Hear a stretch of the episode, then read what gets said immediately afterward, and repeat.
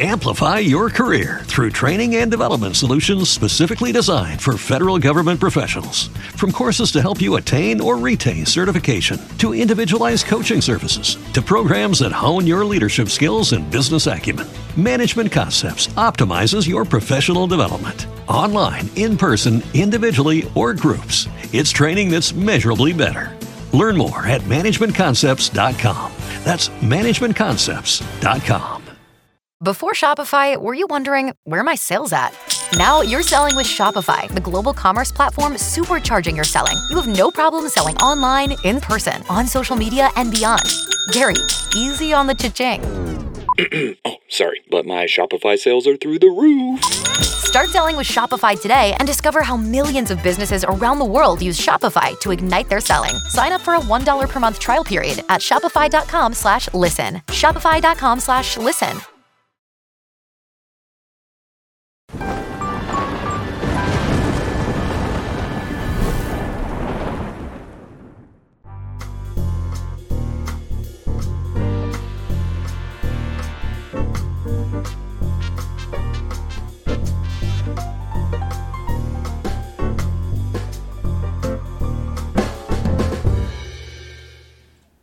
Boa tarde, geral. No Ar Podcast está no ar. Para você que está aí ao vivo com a gente, agora são 6 e 9. No Ar Podcast está no ar. E já vou te falar, antes de mais nada, se você não está inscrito, você se inscreva no canal. Se você não está inscrito no canal de cortes, se inscreva no canal de cortes agora, tá? Outra coisa, hoje teremos um papo muito da hora aqui, então ó, já vou te adiantar. Se você quiser interagir com a gente, quiser mandar pergunta, mandar salve, mandar oi, mandar tchau, plataforma nv99.com.br barra noar. Lá você vai adquirir uns Sparks, que é a moeda da plataforma, e vai fazer uma pergunta ou o que você quiser. Nessa mesma plataforma, você vai poder resgatar o emblema, porque já vou falar do emblema porque o pessoal fica ansioso aqui pelo emblema, tá? Começa, o pessoal já emblema, emblema. Emblema é uma figurinha feita com a, o seu rosto e tal, e é um, é um NFT da plataforma NV99. E ó, ela só fica disponível 24 horas, tá? Depois disso, quem pegou, pegou, quem não pegou, depois vai negociar lá no mercado de emblemas, vai trocar uns Sparks ali para resgatar esse emblema. O artista é PH Freitas. Eu vou pedir para colocar na tela. E aí, o código do emblema é. Ó, oh, ficou Gostei. muito legal, hein? Muito. Tá aí, ó. Samia Bonfim. E é o seguinte: o código do emblema é Samia PSOL, tá? Samia PSOL. Valeu, PH Freitas. Brabo. Essa arte ficou braba Ficou também. linda. Então, ó, Obrigada. você resgate seu emblema e você aproveita que já está na plataforma lá, manda uma pergunta, manda um, um salvinho aqui pra gente. Agora, antes de mais nada, primeiro, primeiramente, boa tarde, Felipe Felipe na voz. Paulo está remoto aqui hoje, tá? Vou pedir para ele dar um De alô. novo. Fala, Paulão, fala, fala como é que você Salve, tá. Você salve, tá salve, bem? salve, rapaziada, pessoal do Noir. Salve, Felipe. Salve, Aquele nossa salve. convidada, Samia Bonfim. Seja bem-vindo ao Noir Podcast. Desculpa não poder estar aí. É, eu tô aqui ainda convalescendo da Covid. Tô bem, mas como eu fiz um teste hoje e deu positivo, ainda Uhum. fiquei com receio de sair. Mas tô bem e vai ser um papo legal. Tô animado e tô feliz por você ter aceito o nosso convite. Seja bem-vinda. Samia, uma- o microfone é seu, dá seu alô, dá o seu boa tarde aí pro pessoal que tá vendo Boa a gente. tarde, pessoal. Obrigada demais a vocês dois, a toda a produção, pelo convite. A gente que agradece. Bom estar aqui com vocês. Pena, Paulo tá com Covid, mas tá correto, tem que estar em casa mesmo, acompanhando daí a distância. E vamos em frente. Tem muita gente com Covid, é tá uma nova, uma nova Parece é onda um novo- fortíssima. um novo é. surto, uma nova onda, né? Aparentemente, sim. Mas pelo visto você tá bem, né? Tem gente que tá Tô mais bem, tô bem. Eu não convalescendo tive, mesmo. Não tive sintoma assim nenhum. A não ser um pouquinho de, de tosse só, mas Que bom. não tive febre nem nada, tô super bem. Ótimo, maravilha. Menos Eu mal, queria né? começar a nossa conversa, posso? Fique com, à com uma vontade. pergunta que, Chama. que é muito eh, na minha praia, assim, de professor, né? É, você fez letras, né? E até a gente estava conversando um pouquinho fora do ar, e era uma Queimando pergunta que eu ia pauta. fazer. Queimando que pauta. Se você tinha o desejo de. É, queimando pauta antes da hora. é, se você tinha vontade de ser professora, e você já disse que tinha. Isso. E aí a pergunta é: por que você deixou a docência para se tornar política? Se é pela educação que nós vamos salvar esse país e não pela política. Pois é, sabe que não foi algo assim planejado? Foi não... pensado, não? Não, eu não parei na política como um plano traçado pela minha vida, enfim, um desejo de estar naquele espaço. Eu vou contar um rapidinho a história, então, para mostrar como, Por favor, conta. como É chegamos até aqui, né? Eu sou de Presidente Prudente, que é uma cidade do interior de São Paulo. E aí, aos 17 anos, eu me mudei para São Paulo, porque passei em letras na USP, vim para São Paulo. Minha mãe foi muito corajosa à época, porque eu era menor de idade Nossa, ainda. É, comecei a estudar e trabalhar aqui. E quando você sai do interior e vem para São Paulo, é muito difícil você retornar, porque você entra na dinâmica daqui. Então, no fluxo. Exato. É, mas meu plano inicialmente, muito ingenuamente, era estudar aqui e voltar para o interior e seguir com a vida lá como, enfim, eu imaginei que seria. Mas, e na universidade eu conheci o movimento estudantil, participei, fui de diretório central dos estudantes, fui do centro acadêmico. E em 2011 eu me filiei ao PSOL, que é o partido onde eu estou até hoje. É, mas não foi com a pretensão de ser candidata, porque hoje o pessoal tem mais expressão, tem mais parlamentares, figuras públicas conhecidas. Chegou ao segundo turno aqui em São Paulo, então é um partido assim conhecido, grande, né, com peso na política. Mas quando eu me filiei em 2011, ainda era um partido muito é, sem tanta expressão, muito predominante pela juventude e com mais presença em movimentos sociais, movimento estudantil. Então não era assim, é um partido no qual você vai se eleger, não era para fazer carreira política, digamos assim. Mas aí em 2016, cinco anos depois, é, o coletivo do qual eu faço parte internamente no PSOL, que é um coletivo feminista, se chama Coletivo Juntas, é, chegou à conclusão de que era importante ter uma candidatura com esse perfil, uma candidatura jovem, feminista, para debater durante as eleições esse tema. Mas a gente não tinha grandes pretensões eleitorais, porque a gente não tinha dinheiro nenhum. Eu me lembro que do, nos 45 do segundo tempo eu tive que bater na porta de alguns professores meus da, da USP para passar o chapéu, para conseguir rodar alguns novos materiais, senão a campanha ia parar naquele exato momento. Não ia ter condição de seguir adiante. Caramba. A gente não tinha fundo eleitoral, não tinha nada, não sou de família rica, trabalhadora, trabalhava na universidade mesmo para, enfim, viver. E aí, na época, eu tive 12.464 votos. Fui a menos votada de todos que se elegeram aquele ano. Mas me elegi, porque eu, como o sistema eleitoral também tem a ver com o tema do quociente, o PSOL teve votos aquele ano como legenda, nós elegemos dois vereadores, eu fui a segunda. E foi assim, uma mudança muito profunda na minha vida. Porque como não foi aquilo planejado, não era alguém que falava, ah, você tem chance, está eleita. ou que teve curso, que teve padrinho, não teve nada disso. Aconteceu? É, então foi uma loucura, assim. A gente montou o gabinete muito com a turma que era da campanha mesmo, tudo jovem, eu tinha 26 anos na época. É, agora eu tô com 32. E dois anos depois, me lancei deputada, deputada federal. É, a nosso plano era o seguinte: se o pessoal conseguir ele é, ser muito forte, crescer bem, talvez a terceira vaga seja a minha, porque o pessoal tinha dois deputados federais até então, por São Paulo, que era o Ivan Valente e a Luísa Erundina. No fim, acabou dando bastante certo e eu tive bastante voto, tive 250 mil. Fui- tive mais voto que os dois, inclusive, que foi Bastante. algo que nos surpreendeu na época. Então, quando eu falo que eu fui é, sem muito planejamento, acabei, quando vi estava ali, foi um pouco assim mesmo, né? Agora eu estou no, enfim, no quarto ano de deputada federal.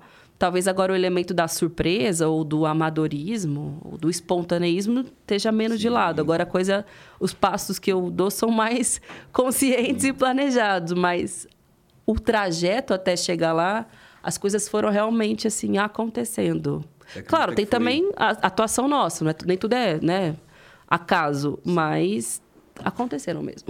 E como é isso? Porque teve que ser uma coisa muito sincera, assim, né? Porque. Até porque não tinha pretensão, não tinha, não tinha essa, essa perspectiva, né? E você acredita em sorte de principiante? Ou você acredita que foi uma coisa sincera mesmo, assim, de tipo. É, eu não acho pessoa que- abraçar mesmo. não acho que tenha sido sorte de principiante, mas teve a ver com estar no lugar certo na hora certa, assim.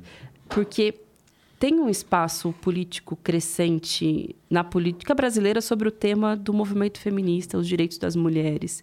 Eu acho que naquele momento eu fui das pré-candidaturas que estavam em São Paulo que tinha mais condição de ocupar esse espaço, de fazer esse debate, somado com o fato de que o pessoal era um partido que estava em crescimento e que foi no pessoal que esse perfil acabou tendo mais expressão. Não foi só em São Paulo, isso aconteceu no Rio de Janeiro, por exemplo, na época Marielle Franco Sim. também foi eleita com uma série de temas, mas com o tema do feminismo também com muita força. Hoje tem a deputada federal Talíria Petroni, que na época também se elegeu vereadora em Niterói. conheço. então foi um momento da política brasileira que agora tem ainda mais expressão. Hoje tem deputadas jovens feministas, tem mais vereadoras eleitas, tem deputadas estaduais. E no pessoal esse perfil vem se fortalecendo muito. Então não foi sorte, foi o momento político e a construção que a gente fez naquele momento tinha a ver com esse crescimento que foi em conjunto, né? E é Partido muito e, novo, né? sociedade. É um crescimento muito novo, se for ver. A gente tem dados que é, a presença de mulheres na política ainda é muito, muitíssimo menor, né? Muito. Ó, a gente hoje é 15% da Câmara 15? de Deputados e a maior composição da história da Câmara. E só foi possível isso por conta de uma decisão recente do Supremo que obriga os partidos políticos a reservarem 30% dos recursos eleitorais e do tempo de TV para as candidaturas femininas. Ainda tem muita falcatrua. É, as, as tais candidaturas laranjas, né, que não são candidaturas de fato, boicote interno a candidaturas de mulheres, isso acontece muito na política. Os caras não usam o dinheiro que tinham que usar nas candidaturas femininas, depois lá no Congresso votam a própria anistia. Aconteceu isso esse ano, perdoar os partidos políticos que não utilizaram. Mas foi esse movimento, essa decisão que resultou num número maior de mulheres, acompanhado, acho também, claro, com o ascenso do movimento feminista na sociedade. Foi um movimento casado. Eu acho que na próxima eleição vai ter uma expressão ainda maior. Eu vou ver. Enfim, espero que isso aconteça de fato. Eu acho que sim também. Eu Eu acho. acredito que sim. é. Espero que sim também. Quando você veio do interior para estudar em São Paulo, você já tinha ligação com o movimento feminista ou foi uma coisa que você conheceu na faculdade? Porque assim, tem uma coisa vocacional também, porque por exemplo, ah, eu passei pela universidade três vezes e nenhuma das três eu quis me envolver com o movimento estudantil. Então quer dizer, é meio vocacional mesmo. Você vai, você conhece e se atrai por aquilo e vai militar, digamos assim. Mas o feminismo chegou como assim? Ele já veio com você do interior ou você conheceu isso na faculdade? É, eu não tinha nenhuma tradição de envolvimento com a política, tampouco com o feminismo, nem familiares. Foi algo que eu conheci em São Paulo mesmo, na universidade. É, foi- eu já tinha uns. Foi mais ou menos na época que eu me filiei ao pessoal mesmo, uns 20, 21 anos. Foi uma combinação de fatores. Acho que experiências pessoais, assim. Muitas mulheres se despertam por feminismo a partir de relações abusivas, experiências ruins com machismo no ambiente de trabalho, enfim, coisas que são parte, infelizmente, constitutivas da vida das mulheres em diversos momentos, com um ascenso do movimento através das redes sociais, né? Me lembro que tinham muitas campanhas, hashtags, na época a gente usava muito Facebook, que hoje talvez não seja tanto um veículo de organização, de disseminação dos temas, a gente convocava manifestações naqueles eventos. Então lá é a Bolsonarolândia Que agora. Facebook. É, nem sei o que virou hoje. né? é eu acompanho pouco. Engraçado que no 2000, imagina, 2014, eu usava muito, a gente organizava protesto e tal. Agora se perdeu um pouco essa ferramenta, né? Então foi um pouco assim, é, conhecendo as coisas via redes sociais. Aí também estava ainda na faculdade, eu pude pegar alguns livros, tinha coletivos feministas, rodas de conversa. E aí isso foi minha paixão, assim. Você falou, a gente, eu me encontrei naquilo. É engraçado mesmo, né? Quando você se identifica.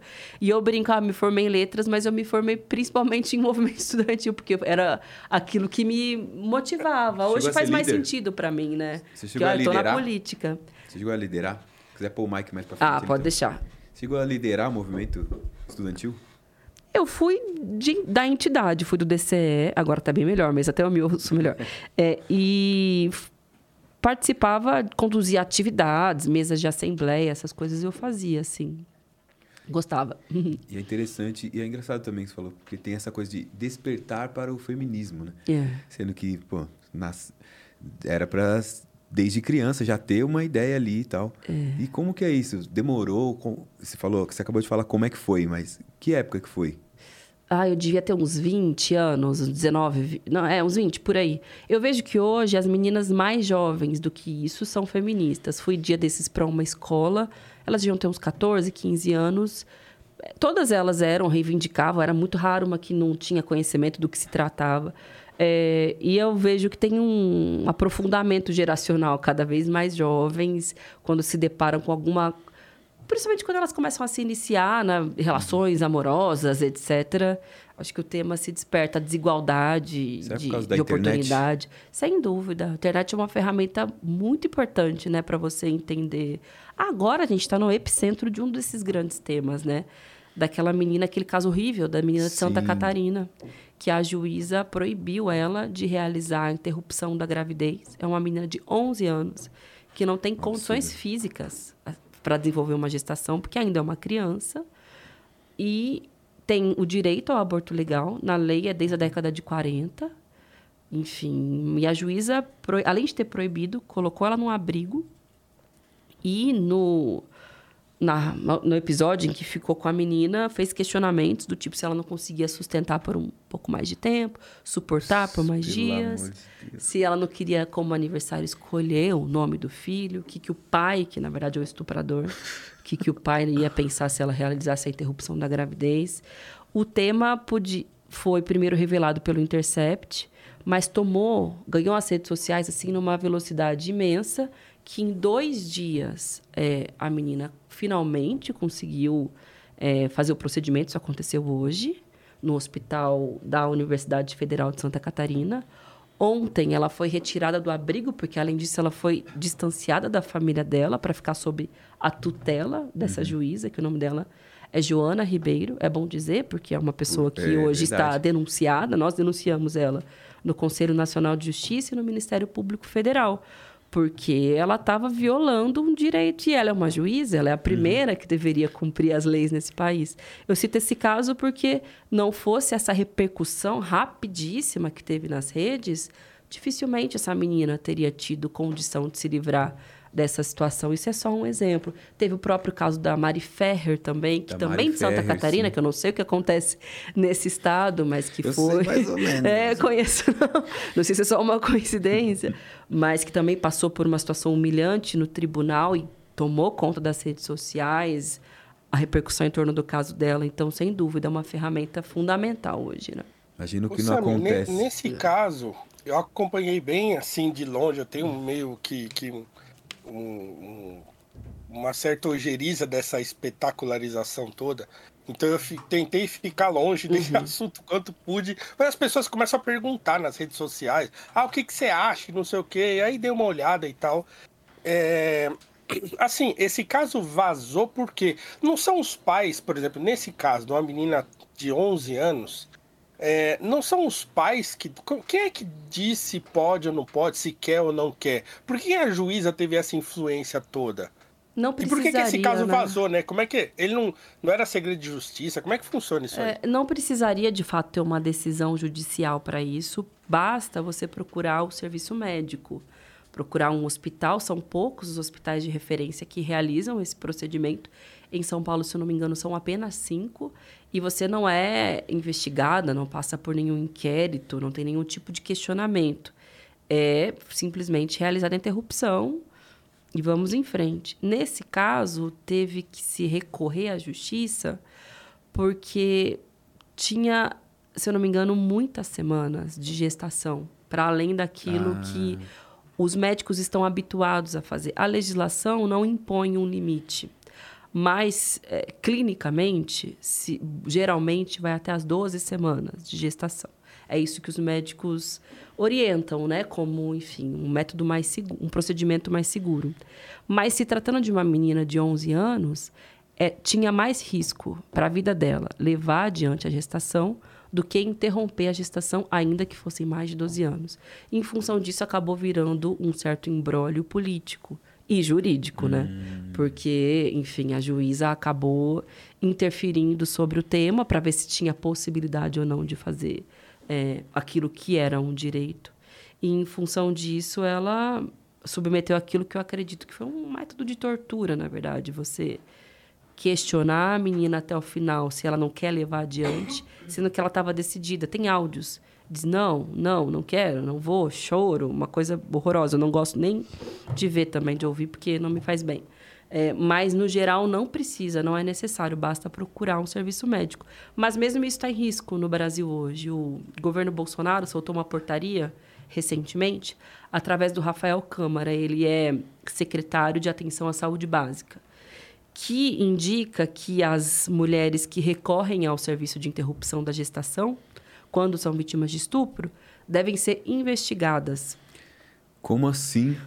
Partindo do pressuposto de que elas estariam mentindo, ou seja, eu estou aqui inventando que eu fui estuprada só para poder abortar que é algo cruel e não faz sentido. E sem contar que quem deve ser investigado são, de fato, os estupradores, né? Se há alguma suspeita, que se recaia sobre aquela pessoa que, enfim, eventualmente tenha cometido. E hoje no Brasil só 3% dos estupros dão em algum tipo de condenação. A maioria gritante acaba não tendo nenhuma reparação real para a vítima ou, enfim, o estuprador segue sem, né, sem que o Estado tenha nenhum tipo de interferência. É, então, não, também não, não, acho que é um raio em céu azul a ação dessa juíza. Ela tem amparo e estímulo por parte das políticas que vem se desenvolvendo. Teve um outro caso que foi há um ou dois, dois anos atrás, que foi de uma menina do Espírito Santo, que também tentou interromper a gravidez e teve todo um farfel em torno disso.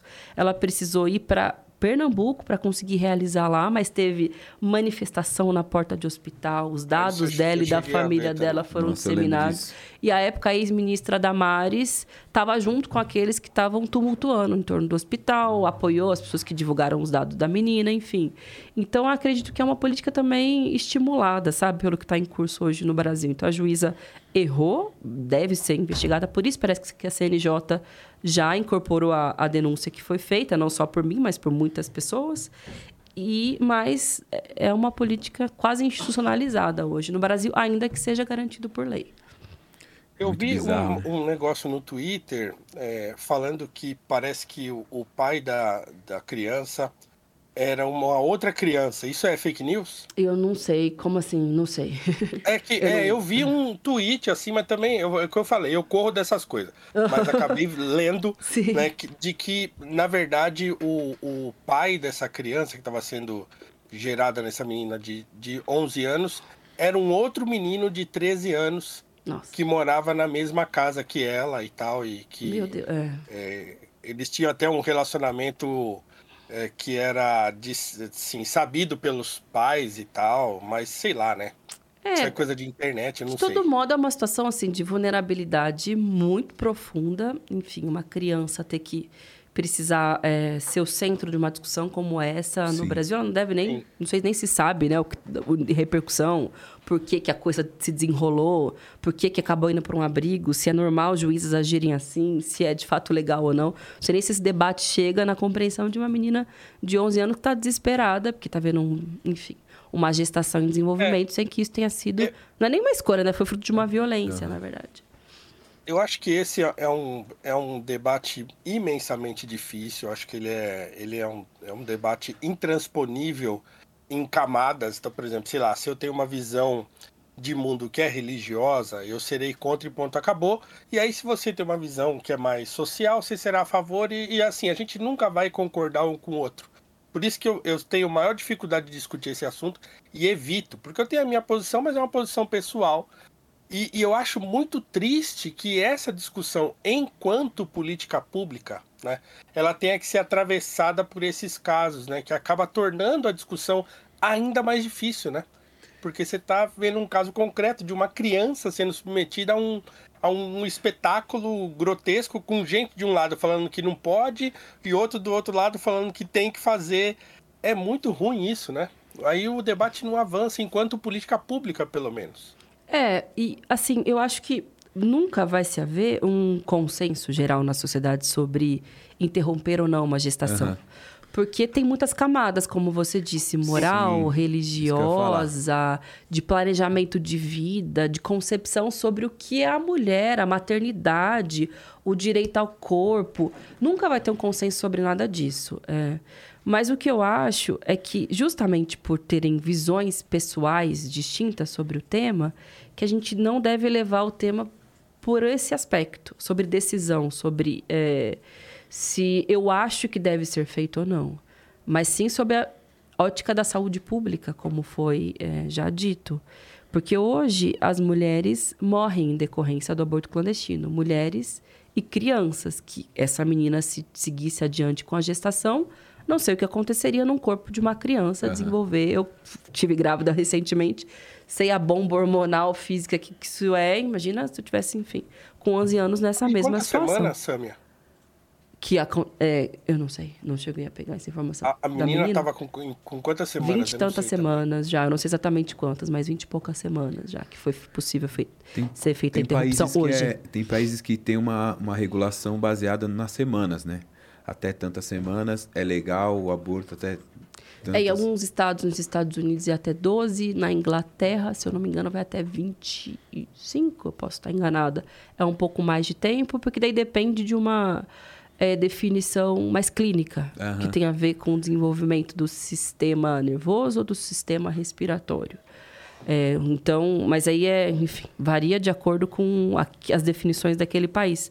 Mas para além dessa definição de quando é o início da vida, se eu quero, se eu não quero, se eu posso, se eu não posso, tem esse debate de saúde pública, ou seja, as mulheres morrem porque elas recorrem a aborto clandestino, elas utilizam cabide, linha de crochê, elas fazem o que for possível e necessário quando elas tomam a decisão de que não querem mais. E porque a minha escolha pessoal de vida não pode interferir sobre a escolha pessoal de vida da outra pessoa. E eu acredito também que, aí é uma opinião minha como mulher, como feminista, que a maternidade não é algo que deve ser compulsório. Eu sou mãe, mas eu escolhi ser mãe, eu planejei, quero, amo ser mãe, amo meu filho.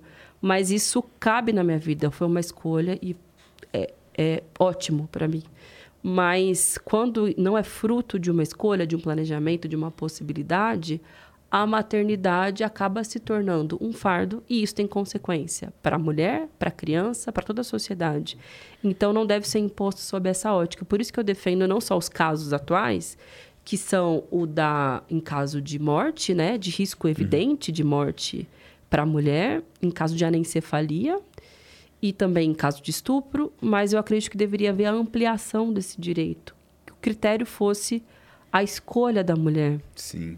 Eu sei que isso é polêmico, mas é, da forma, é a forma como Ah, eu vejo. muito Eu acho- polêmico. É, É com polêmico. certeza, Muito com polêmico certeza. porque, porque esses, fora esses três casos, não seria, digamos assim, involuntário, vai. Então, quer dizer, existe uma responsabilização pela atitudes, certo? Então, quer dizer, o, o, o- a, a gestação acontece, a concepção acontece no ato sexual. Então, se uma pessoa está fazendo sexo e está correndo risco de conceber é, fazendo sexo, então quer dizer, tem de haver alguma responsabilidade com a consequência daquele ato. Então, é, a não ser esses três casos que você falou, que são de fato lei, talvez né? os mais certos da gente bater um martelo numa, num, num sistema de saúde pública que lide com isso, né? Eu acho difícil a gente estender é, a, a como se fosse um direito da mulher, porque, claro, envolve também o direito do próprio feto. Aí entra uma discussão que a gente vai ficar a noite inteira aqui discutindo, Claro, vai chegar é, um em consenso. muitos países é direito, Justamente por né? essa dificuldade, né? Mesmo em países católicos, tipo Portugal, é um direito o acesso ao aborto legal para qualquer caso. Na Argentina foi uma conquista recente também.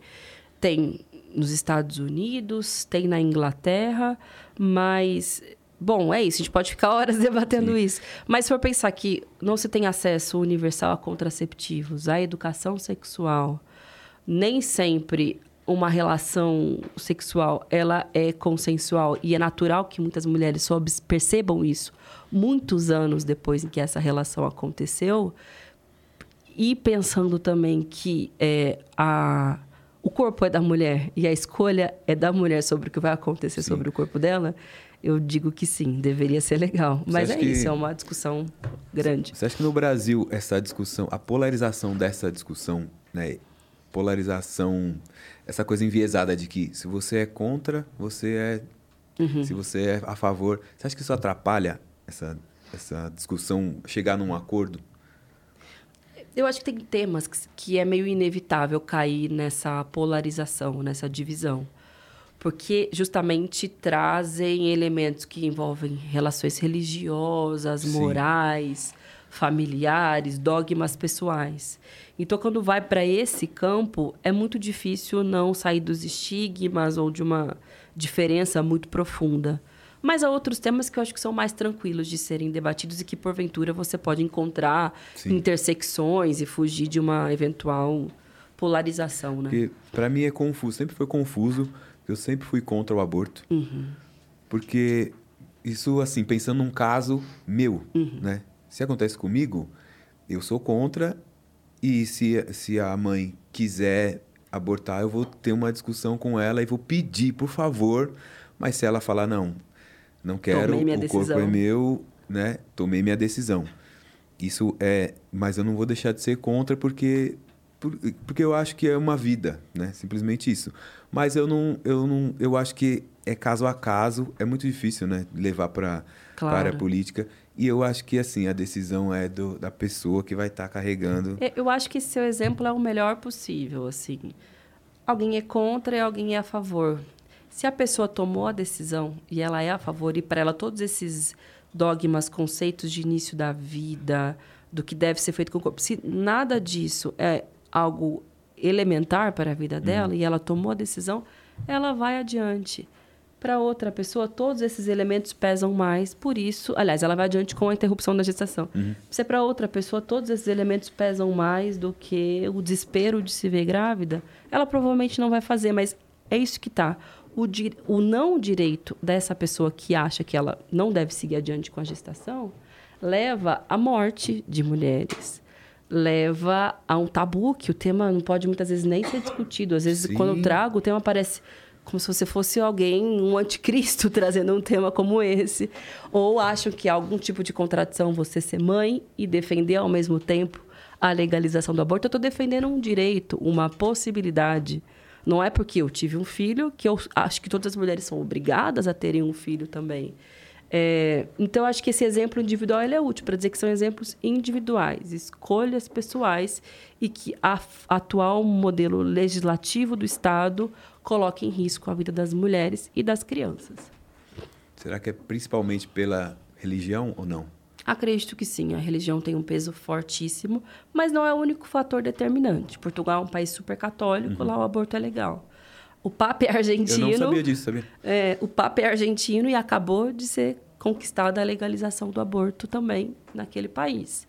É, acho que quando a gente consegue tirar o tabu, tirar os estigmas, debater com tranquilidade o tema, aí o peso da religião fica menor. Mas o Brasil, ainda que seja um Estado laico, a religião é um tema muito presente na política brasileira. Né? Semanalmente a gente vota coisas relativas à Bíblia, é um negócio impressionante. E tem um detalhe, eu acho que, eu acho que também, assim, a, a gente fala em religião, mas não é religião no sentido específico. Porque eu acho que é o seguinte: tem uma questão moral que ela se sobrepõe às especificidades das religiões. Então, assim, tradicionalmente, né, então quer dizer, ao longo da história da humanidade, se concebe que aquele que está dentro do corpo da mulher é uma outra pessoa. Né? Então é, é- a, a observação primária é essa. Então quer dizer, você interromper uma gravidez é você interromper a vida de outra pessoa que está começando. Então assim é uma compreensão meio do senso comum que é atravessada pela religião, mas que ela não necessariamente precisa dessa, dessa concepção religiosa formada para que se posicione a favor ou contra. Tem um outro detalhe que é o seguinte: quando você começa a, a pensar nesse outro, né, nesse ser que está sendo gestado como outro ser, aí você consegue transportar essa mesma imagem para outras situações. Então, quer dizer, o que, que impede uma pessoa de tirar a vida de outra pessoa? né, que ela não está gerando, né? Um assassinato comum. Ah, porque a outra pessoa tem o tanto direito à vida quanto você. Ah, o que, que impede então uma mulher de tirar a vida de alguém que ela está gerando no próprio corpo? Ah, seria o fato de que essa vida tem tanto direito quanto a vida da própria mulher. Então, o debate, quando ele está nesse espaço de é, ver esse ser que está sendo gerado no ventre de uma mulher como um outro ser, aí a discussão fica. Aí ela trava. Exato. É porque é o seguinte, é uma um direito da mulher. Ah, tudo bem. né? É, um, é, um, é um direito. Mas também é um direito dessa outra vida que está sendo gerada de, de, de viver, né? Então a discussão fica muito difícil quando ela vai para esse ponto. aí. É, porque vira uma discussão moral, e eu quero dizer filosófica, porque tem até uma discussão sobre qual é o início da vida. É na concepção? Sim. É a partir das 12 semanas que começa a desenvolver algum sistema eh, neurológico. É a partir das 25 semanas. É a partir do momento que nasce. Não se tem um consenso sobre isso. A comunidade científica não tem um consenso sobre isso. As religiões não têm um consenso sobre isso. Mas enquanto esse consenso não se apresenta, e provavelmente não vai se apresentar, Sim. fato é que há um risco de vida para as mulheres. E quais são as mulheres que morrem em decorrência do aborto clandestino hoje no Brasil? Porque se é uma mulher rica, branca, principalmente, se a, se a esposa de um deputado, se a filha de um deputado ou a amante de um deputado, ela vai procurar uma clínica caríssima, vai deixar os seus bons dinheiros ali, vai fazer o procedimento em pouquíssimos minutos e a vida dela vai seguir e ninguém vai saber disso.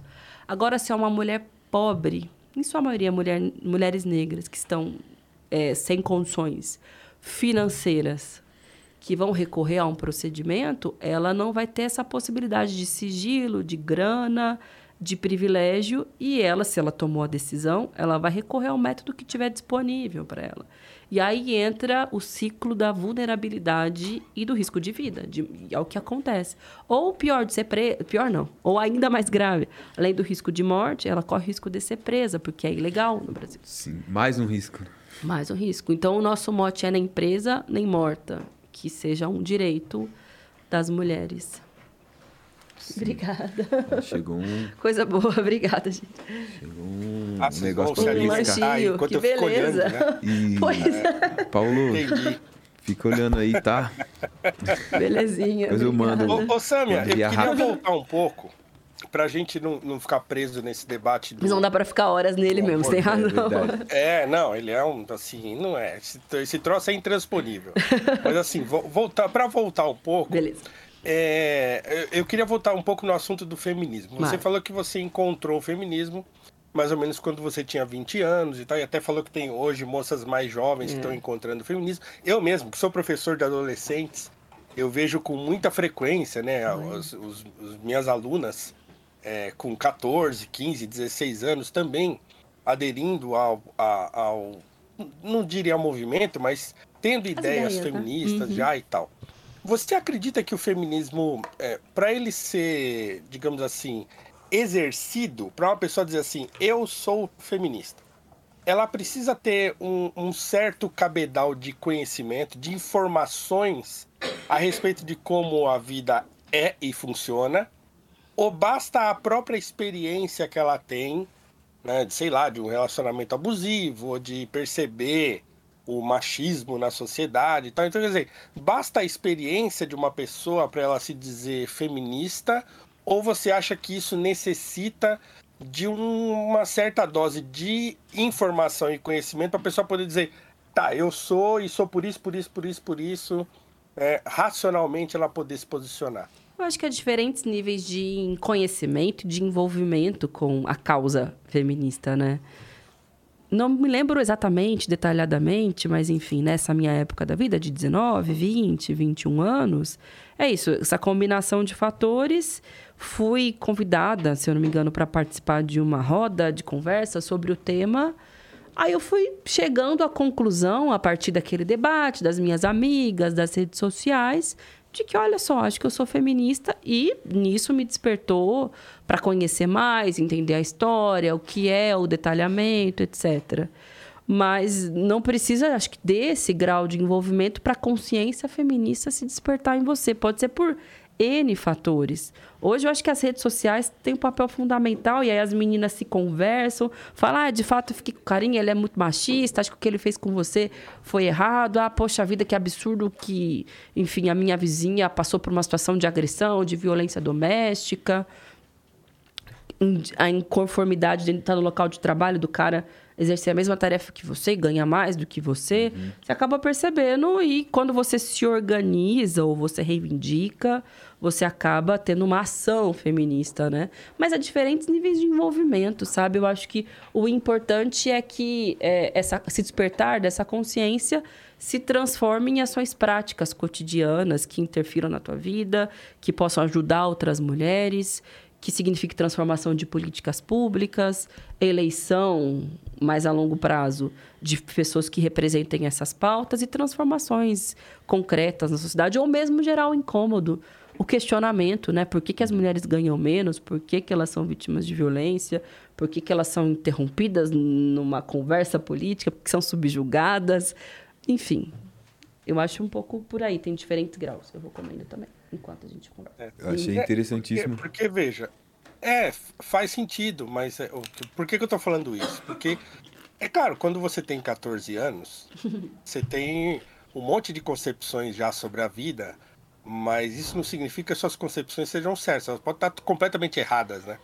E, e, isso demanda tempo, né? De você conhecer, de você saber as coisas, de você ter diferentes pontos de vista para você é, conseguir é, é, fazer um julgamento apropriado e tal. Então, é, eu acho que isso exige um certo tempo de maturação das ideias, até que a pessoa perceba que aquilo faz sentido ou não, né? Mas tudo bem, eu, eu, eu acho que a pessoa pode perceber como, como uma pessoa negra percebe, né, muitas vezes desde pequeno, Sim. que alguma coisa não tá. que alguma coisa tá errada, né? Mesmo que, que não, não é saiba identificar exatamente o que é, né? Sim. É, hum. que existem algumas brincadeiras que fazem com ela que não fazem com as uhum. outras. Então, então tudo isso faz com que a pessoa vá se descobrindo num determinado contexto e aí um dia ela vai poder se posicionar. Então, eu sempre acredito que a pessoa claro. precisa depois dela descobrir isso ou de ter a sensação daquilo, ela tem que cavucar aquilo e entender e tal para ela poder é, se posicionar realmente. E aí é o seguinte, é, vamos supor que eu não sei exatamente quais são as principais pautas assim de uma agenda feminista. Mas a, a, minha pergunta é assim: você acha que o feminismo tem um fim? Qual que é o, o, o objetivo do movimento feminista? E se esse objetivo existir e um dia ele for alcançado, a gente vai poder dizer um dia assim: ah, hoje a gente vive, é, não, não tem mais necessidade de movimento feminista, assim como um dia pode não ter mais necessidade do movimento negro, por exemplo, que o racismo vai acabar. O que, que você acha disso? Podem ter muitas definições, né? O, qual seria o objetivo fim do feminismo. Mas eu posso tentar resumir como a superação do machismo, ou o fim da opressão de gênero, ou da subjuga subjugação do, da mulher pelo homem, ou seja, é você enfrentar e acabar com as diferentes desigualdades em diferentes esferas da vida que existem entre homens e mulheres. Desigualdades que foram é, constituídas ao longo da história, que tem muita relação com o sistema, modelo econômico também, modelo político que a gente tem na sociedade. Como se traduzir em algumas pautas? O enfrentamento à violência, eu acho que é um dos principais. É, e são um dos mais perceptíveis. Mas é, é, o mais fácil é o mais de identificar de o que é o machismo, né? Teve, de novo, casos que aconteceram essa semana, mas que também ganhou muita repercussão de uma procuradora que foi espancada por um colega de trabalho é na um sala. Horror, hein? Nossa. aquele troço. Foi filmado e o cara. E, e, demoraram para prender pois é. Ainda, né? é. É surreal que o cara não tenha sido preso, pois é. Enfim. Mas agora parece que foi, mas também depois da repercussão que Sim. a coisa teve.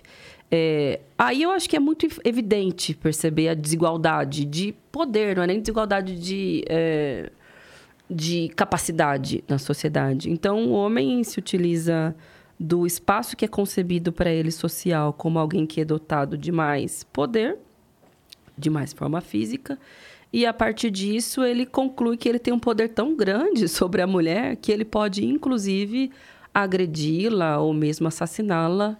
E muitas vezes está relacionado, inclusive, com supostas relações de amor, que na verdade são Sim. relações de dominação, de ciúme, de posse, de controle. É, o feminicídio, né, que também é uma consequência ainda mais grave da violência física sobre as mulheres, que geralmente é resultado de quando não há uma interrupção do ciclo da violência, porque são raríssimos os casos em que o agressor ou o feminicida de uma hora para outra se tornam feminicidas. Geralmente isso é fruto de um processo que foi se endurecendo e que a mulher não foi resgatada, ou que o agressor não foi afastado, ou que não foi possível é, identificar aquela violência, porque nem sempre a mulher sozinha consegue falar: olha, estou passando por uma. E se ela consegue identificar, quem ela procura? Para onde ela vai? Depois ela tem que voltar para casa. Se ela tem filhos e alguma relação de dependência econômica do agressor, por exemplo, não porque ela queira, porque ela provavelmente precisou sair do mercado de trabalho para cuidar, cuidar dos filhos de ambos, é muito difícil sair daquela situação e se torna um feminicídio. Eu botei esse tema que eu acho que é o mais sensível hoje. Isso é, é parte da luta sim. do movimento feminista, porque é a identificação de que o machismo é esse instrumento de dominação, de controle, de agressão e de violência. Mas tem outros temas também que hoje são muito fortes como a participação política feminina. A gente começou é, falando sim, um pouco disso, né? De quais são os mecanismos para que tenham mais mulheres na política. Eu não acho, até como feminista, que mulher na política igual a mais direitos para as mulheres. Porque hoje a gente tem uma Câmara com maior composição feminina da nossa história, mas tem muita mulher que tá ali que acha bobagem, que é, ah. se diz antifeminista, que gosta de se apresentar isso como. É uma ótima é, observação. Que acha que isso é bobagem, que isso é mimimi, que isso é fresco. Porque são mulheres também que foram eleitas nessa esteira do bolsonarismo, nessa onda mais conservadora, de extrema-direita, que são, como elas se apresentam, soldadas do Bolsonaro. E, portanto, para elas isso é uma grande bobagem. E tem muitos homens, muitos não, né? Alguns, poucos homens que estão ali dentro que têm mais sensibilidade, são mais aliados no tema, geralmente estão nas bancadas da esquerda ou da oposição, né, ao governo, e que eu prefiro que eles estejam ali do que ter uma mulher de direita reacionária, que na minha concepção não é aliada. É, mas, apesar disso, também é um tema porque tem a ver com o elemento democrático, né? Somos 52% da sociedade, e somos somente 15% dos espaços de poder. De alguma forma, isso mostra uma distorção. Porque tem os elementos do machismo que excluem as mulheres. É porque os partidos políticos geralmente reproduzem o poder. E o poder é, é, é, é masculino e é branco. São as cabeças que estão ali há muito tempo, frutos das oligarquias, das capitanias hereditárias, muitos dos sobrenomes Ainda, né? que estão ali dentro. É gente com muita grana, gente que já foi preparado desde o berço, aí sim, para estarem naquele espaço. É, e não é geralmente a figura feminina. E tem um outro aspecto, não desmerecendo, acho que todas têm toda a capacidade de direito, que bom que elas estão ali ao seu modo. Mas muitas mulheres que estão hoje na política também são fruto dessas mesmas oligarquias, são esposas, filhas, também foram preparadas para reproduzir esse poder político que está no Brasil há tanto tempo. É, então, é um debate necessário também. Representação feminina na política para que a realidade da mulher brasileira tenha alguma expressão ali no parlamento. Não existe muita distorção e uma concentração e perpetuação do mesmo poder que é oligárquico no Brasil. Teriam tantos outros temas, mas eu acho que esses dois são mais é, perceptíveis, né? E urgentes, é, assim. É, eu acho que, que a questão da violência, ela é, assim, não há como tergiversar disso, ela é evidente. Então, quer dizer, não precisa levantar a bandeira do feminino, é. nada, para perceber que tem alguma coisa errada com os homens, né? É, na sua relação com as mulheres. Isso aí é. Não precisa de nada além da observação é. da nossa própria vida, inclusive, para a gente perceber isso. Os outros temas é que eu acho mais complicado, porque imagina só que é, todas as outras coisas exigem uma série de variáveis que ultrapassam a mera estatística, por exemplo. Então, é claro que você inclui aí um monte de coisas que fizeram com que as mulheres estivessem menos na política. Ah, é o machismo que é reproduzido? Ah, é. São as oligarquias? É, também é. Ah, é, é porque os partidos dão menos espaço, porque tal, também. mas tem uma dose ali que não é não dá pra gente calcular muito bem de vontade, né, também. Então, para todas as outras variáveis, principalmente na representação política, na representação no trabalho, por exemplo, que envolvem é, um componente de decisão pessoal e de vontade que escapa à estatística e à vontade, digamos assim, do movimento. O que, que eu estou querendo dizer com isso? Que aparentemente esse problema nunca se solucionará. Né? Então, quer dizer, então o movimento ele sempre vai ser, ele sempre vai existir e essas pautas sempre vão fazer parte do movimento para além da própria vontade das mulheres de ocuparem aqueles espaços ou não. Não sei se você entendeu o que eu quis dizer. Acho que sim. Seria de que as mulheres não necessariamente querem também? Não sei se foi isso que você. Pode ser, né? Isso. Pode, não, não tô dizendo que elas não queiram, mas assim. Pode ser que elas a, não. A gente precisa contar com isso, né? Que assim, quantas querem, né? Quantas mulheres querem ser engenheiras? Quantas mulheres querem, querem ser senadoras? Quantas mulheres querem. Entendeu? Então, esse que... componente a gente leva muito pouco em consideração e ele é importante também, né? Eu, pode ser que algumas mulheres não tenham no seu horizonte estar tá na política. Eu não tinha, por exemplo. As coisas foram acontecendo. É, mas tem um aspecto cultural também do machismo que faz isso, isso acontecer. Quantas acho, mulheres são estimuladas a, mulher, a serem é, eu políticas? É difícil ela não querer se ela não tiver uma consciência. Eu acredito é, nisso. Porque, ó, Mas isso é tudo subjetivo, né? Você isso olha é para o Congresso Nacional, para as entrevistas, para os ministros, para aquelas autoridades que falam sobre o futuro do país, falam sobre a conjuntura, sobre a economia. São todas figuras masculinas, brancas, de meia idade, com raras exceções você, quando consegue, de repente, se despertar para a vontade de ser política, você vai para um partido político e ali não te fortalecem, não colocam o recurso que tem para sua candidatura.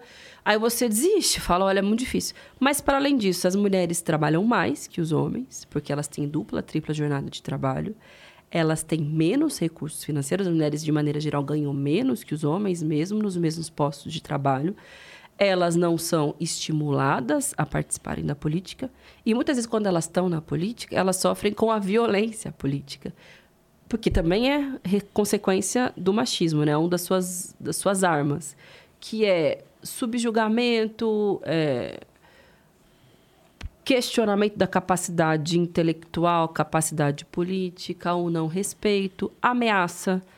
A gente recebe muita ameaça. Ameaça de morte, de agressão, efetivamente uma vereadora foi assassinada no Brasil, a Marielle Franco, e até hoje não se sabe quais são os mandantes. Isso também tem um, um peso muito significativo, porque Sim. muitas tem muitas parlamentares hoje que andam, que precisam andar com segurança, andar com escolta, escolher o que podem fazer da sua vida ou não.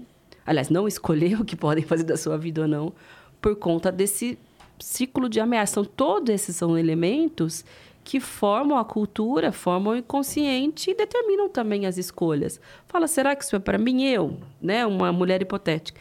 Eu sou uma mulher dona de casa ou uma mulher hiperexplorada no meu trabalho, tenho meus tantos filhos.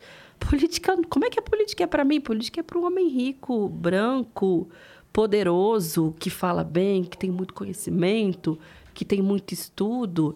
Isso está para além do querer, isso é um elemento cultural, isso é também uma imposição institucional.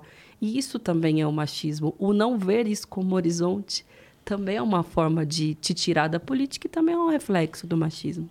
Eu acredito que é um reflexo também. E não tem como comparar com outras pautas, por exemplo, com pauta racial.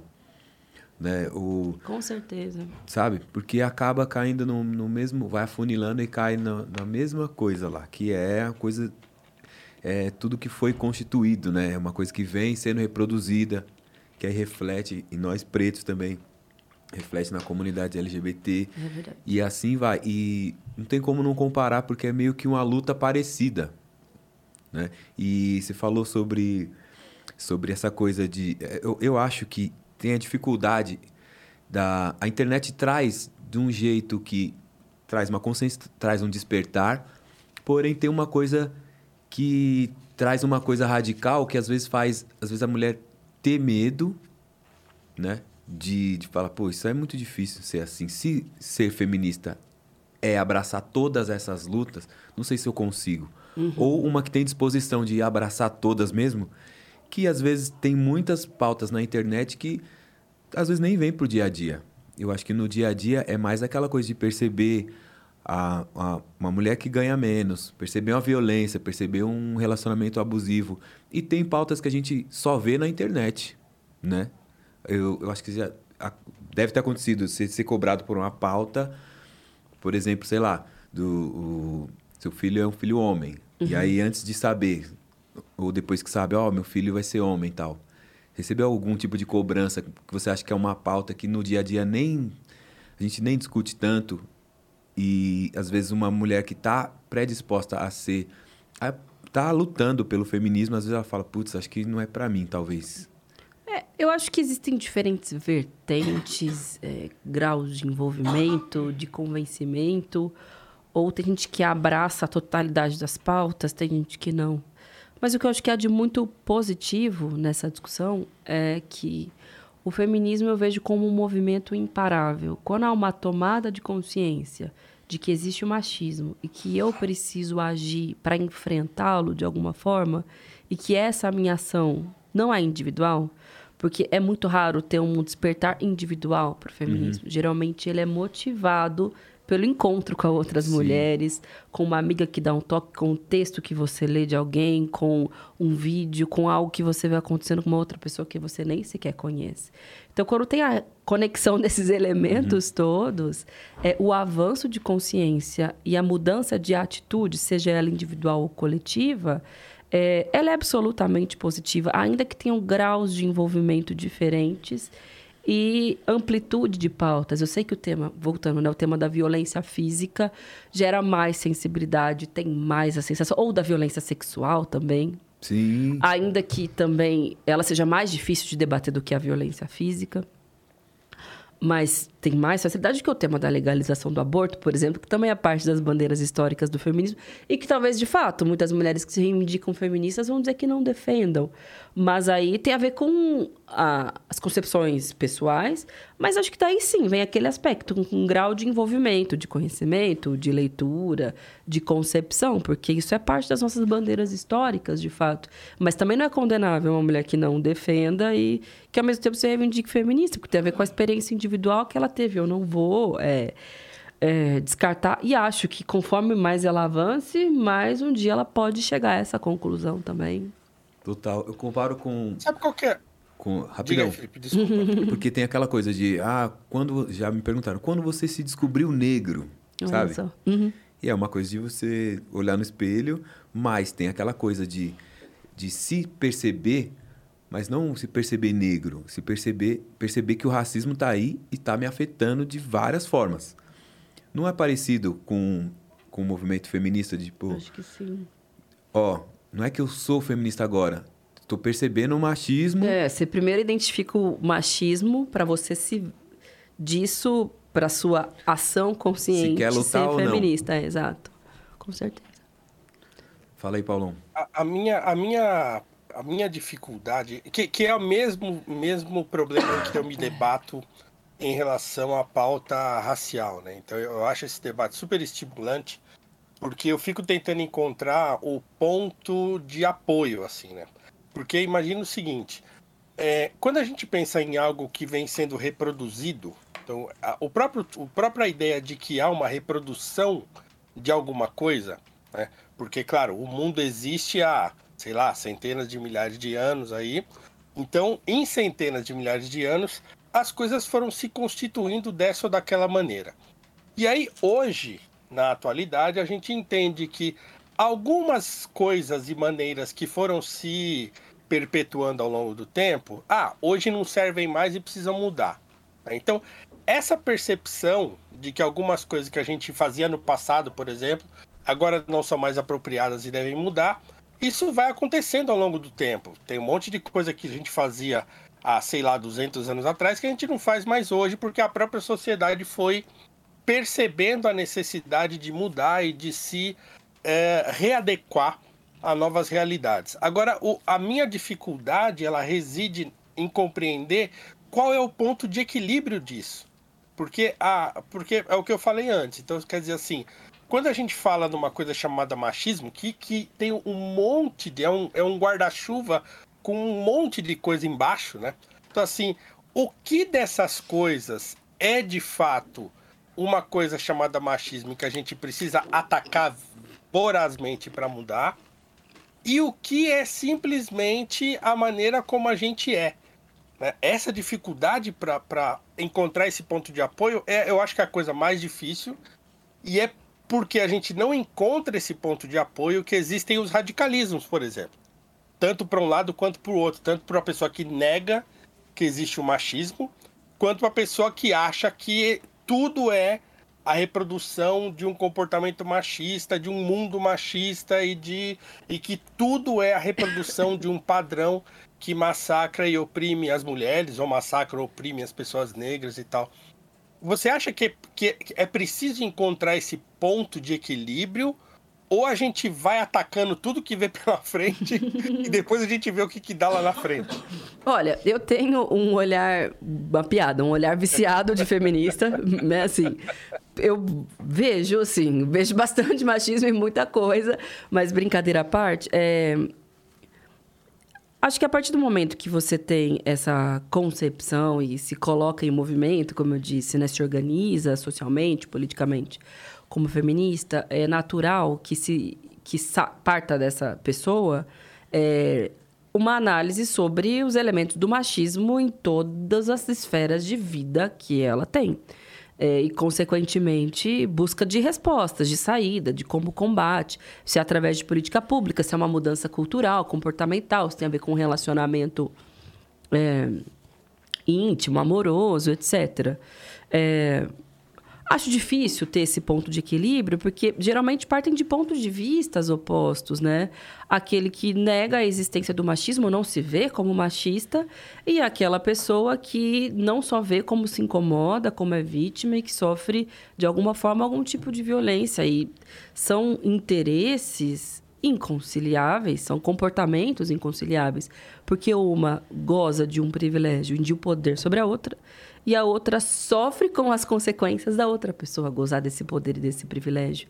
Então, nisso, como é que se encontraria um ponto de equilíbrio? Entende? Acho, acho mas, difícil. Por exemplo, é, mas, por exemplo, assim, é claro, você falou do lado da, de, de uma pessoa, por exemplo, que não reconhece o machismo e não se reconhece machista. Mas e a, o outro extremo? E a pessoa hum. que reconhece que tudo está eivado de machismo, que absolutamente todas as relações é, tem alguma forma de opressão contra a mulher e tal. Então, você acredita que esse extremo também é danoso? Ou você tá nesse lugar aí? Porque também você pode estar tá aí, né? Não, não eu, eu, totalmente estou. eu totalmente estou nesse lugar. E eu não acho que ele seja danoso, entendeu? Porque eu acho que ele é uma, uma forma mesmo de encarar a vida, assim. É uma forma de encarar os relacionamentos, de ver a sociedade em funcionamento. É uma lupa, entendeu? São os óculos que eu vou ter que me fazem... Não, eu não, é, não acho danoso. Eu acho acho libertador, sabia? Assim, para mim é eu sou melhor sendo feminista do que quando eu não era. Claro que eu era muito jovem também, é uma bobagem talvez dizer isso. Você ainda é jovem, pô. Não, mas eu era, eu tinha, tô falando que na época eu, tinha, eu tenho 32 anos, tá bom, sou, é, mas na época eu tinha 20, entendeu? Eu tava saindo da adolescência praticamente. Por isso que é uma bobagem dizer que sou melhor, porque eu sou mais madura agora, sou mais adulta. Eu era uma menina antes tudo. Mas jovem eu comparado acho... ao Paulo que está com 67. Até parece. mas... mas era isso que eu ia te perguntar. Com Covid. Mas tá benzão, tá benzão.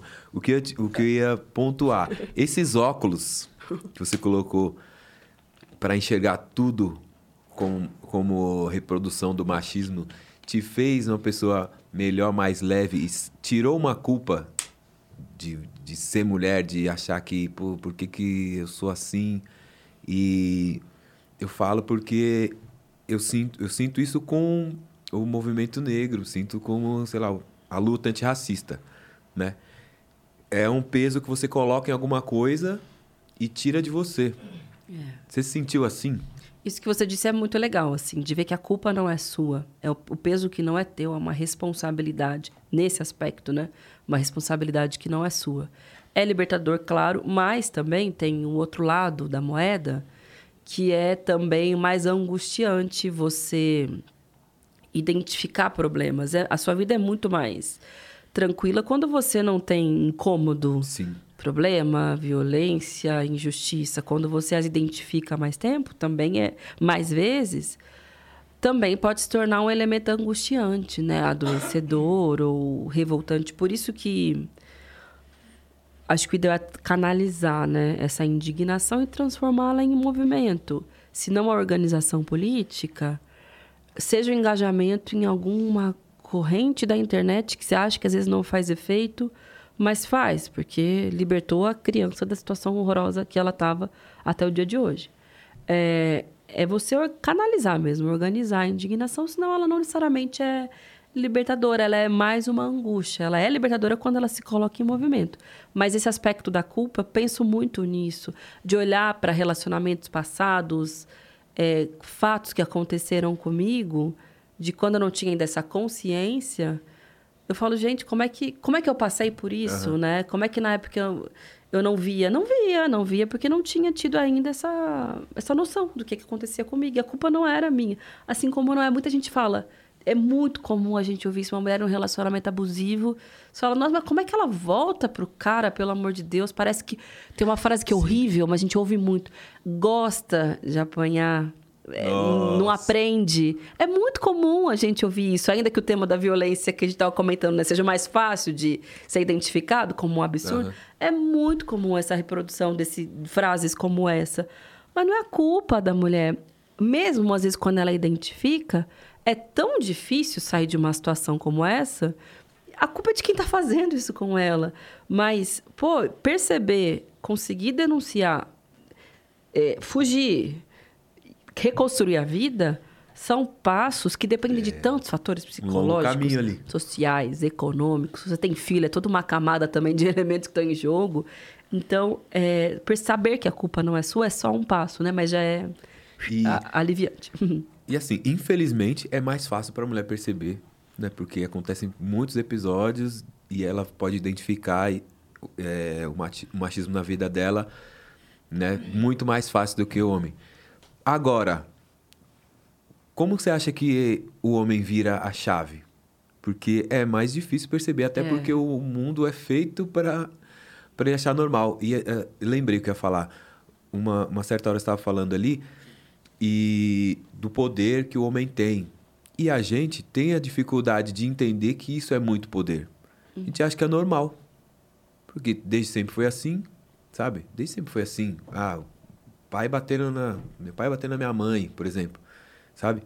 E onde você acha que, que o homem pode perceber isso? Perceber que está sendo nocivo para ele? Por exemplo, eu identifiquei algumas coisas, mas uma das coisas que me pegou era aquela coisa de você tem que fazer o papel de homem, É. sabe? E é normal, a vida inteira a gente ouve falar isso. Não E pode o- chorar, coisas é, assim, né? E o homem fala, não, é isso, é isso. Então, isso que é muito poder e a gente acha que é normal. Então, até uma certa hora você fala, não, por que que tem que fazer o papel de homem? O que é o papel de homem, né? O que é ser da hora para uma mulher? Se é um homem que gosta de mulher e quer ser da hora com uma mulher, por que ele tá fazendo coisa que é só para só é da hora pros, pros homens mesmo, sabe?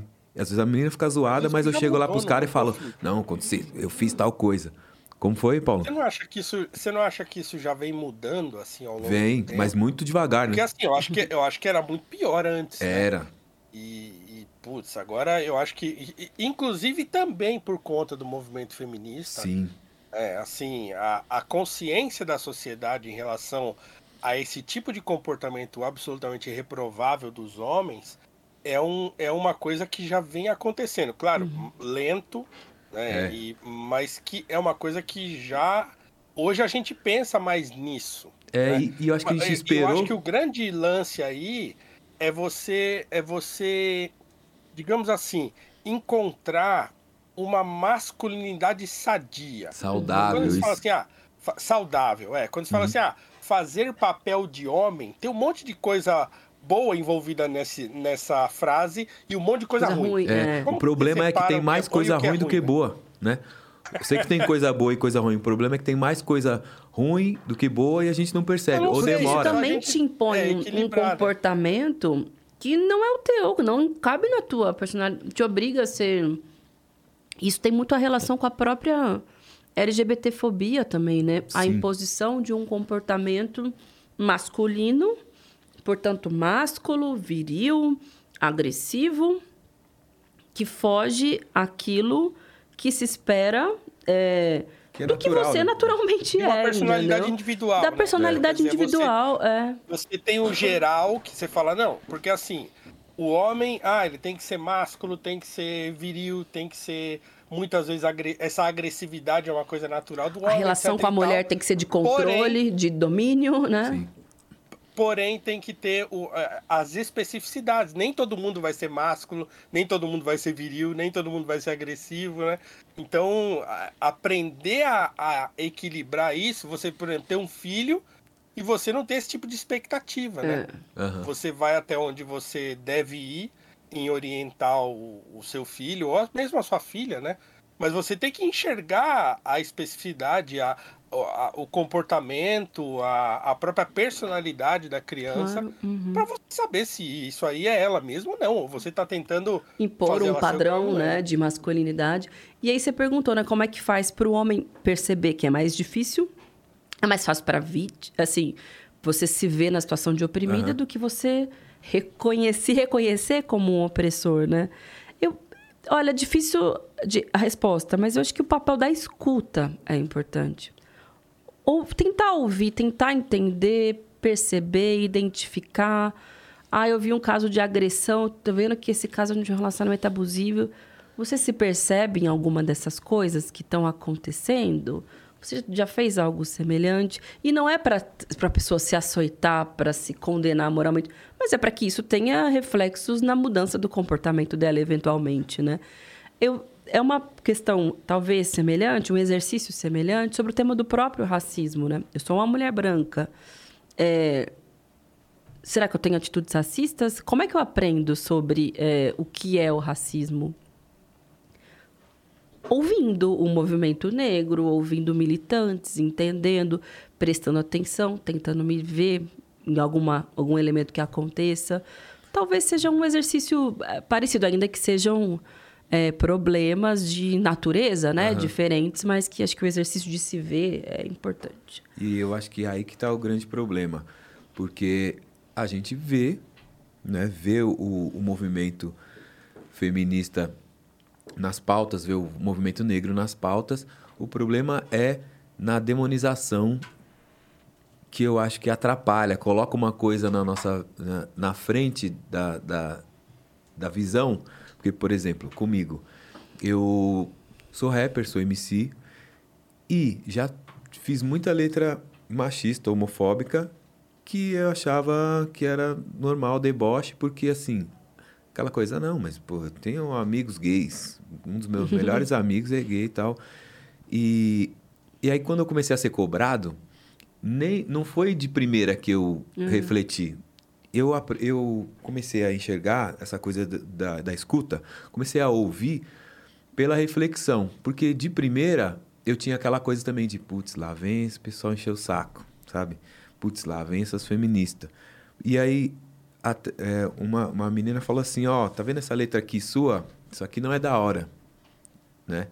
E eu, não, mas pô, que na verdade que eu quis- merda, você pensou, né? é, eu, eu quis fazer um, eu quis fazer uma piada. Era uma letra que era assim, ó, que era uma piada do, do Hermes Renato, do Gil Brother, que é um personagem que é doidinho e tal. lembro. E eu peguei a fala dele e coloquei na minha letra. Conversa de puta, Deus não escuta. E uma menina falou assim, isso aqui não é da hora, porque você tá, você tá falando mal, deixa as minas, deixa as putas, deixa elas e tal.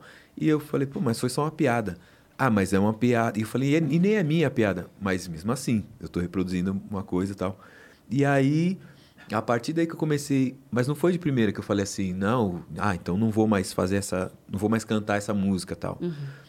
Demorou um tempo para eu refletir e enxergar em outras coisas e falar, bom, se elas estão reivindicando uma coisa, não é só, não é só chatice, não é implicância, né? Alguma coisa tem, alguma coisa fere elas, do mesmo jeito que alguma coisa me fere também Claro. com racismo ou como que seja. Então, às vezes esse gap demora a vida inteira. Às vezes É. o cara no fim da vida que fala, nossa, é mesmo. Ou nunca acontece, nunca. né? Por isso que esse ouvir a escuta, o prestar atenção, o respeitar, aprender com o outro, etc., é importante. Mas também tem coisas que são, entre aspas, à força, são conquistadas e que vão arrastando e que aí causam um movimento e uma transformação em que a sociedade precisa acompanhar, entendeu? Porque só esperar a consciência do opressor a respeito de algo não, não é mais lento o processo. lento, né? Porque a pessoa está dotada ali, do- gozando dos privilégios que aquela condição de opressão dela lhe oferece, né? Então, por isso, daí é a coisa do movimento, né? Do movimento Sim. feminista, porque é o arrancar o direito, é o questionar, é o se organizar para modificar aquela estrutura de Sim. sociedade. E aí se arrasta, vai se, a sociedade vai se moldando de acordo com aquele novo direito, política pública ou conceito, né? Arrancado. E eu vejo como é uma coisa de referência também. Porque eu precisei buscar, justificar com referências, né?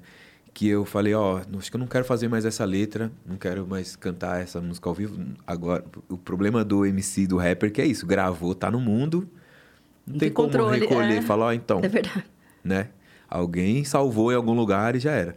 Então, o máximo que eu podia fazer era, bom, não vou mais fazer ela ao vivo. Sei eu que vou É, induzir, né? e outras. E aí, minha atitude foi mudando assim. Às vezes, eu, na- em alguma postagem, alguém escrevia uma coisa que eu tinha escrito, é, que eu tinha cantado, que era, por exemplo, tem uma letra que eu falo assim: é, larga de ser bicha e coloca o tênis, o tênis na lixa. Que colocar na lixa, na expressão do skatista, é você colocar para andar de skate, porque ele vai rasgar e vai, vai lixar, vai moer o tênis. E eu nem tinha pensado quando eu falei. Falei, tipo, larga de ser bicha. Era uma expressão que a gente cresceu falando isso, né? Mas por quê? Qual o problema, né? De ser bicha é ser mais fraco, é ser. E aí, quando alguém comentava assim, aí eu já pontuava, falava, então, essa letra aqui não é da hora, mas eu não faço mais, então. E aí, eu, nessas pequenas coisas. Só que, quando falavam, por que, que você, não, você não usa mais, você não faz mais? Por quê? E aí eu não tinha muita, muito como argumentar. E aí eu tive que procurar uma referência. Eu falava assim, ó, Mano Brown não faz mais algumas letras. Ele se arrependeu de algumas letras lá. Criolo mudou letra, É mesmo. né? Letra que. Letra parte transfóbica ali. Então eu tive que pegar essa justificativa de alguém maior e falar, ó, tá vendo? Eles fizeram. E a gente, nós homens, ficam buscando isso e às vezes nem encontra tanto. Né? Talvez se tivesse mais referência, não sei. O rap, é verdade. o rap ainda é muito machista, homofóbico, né?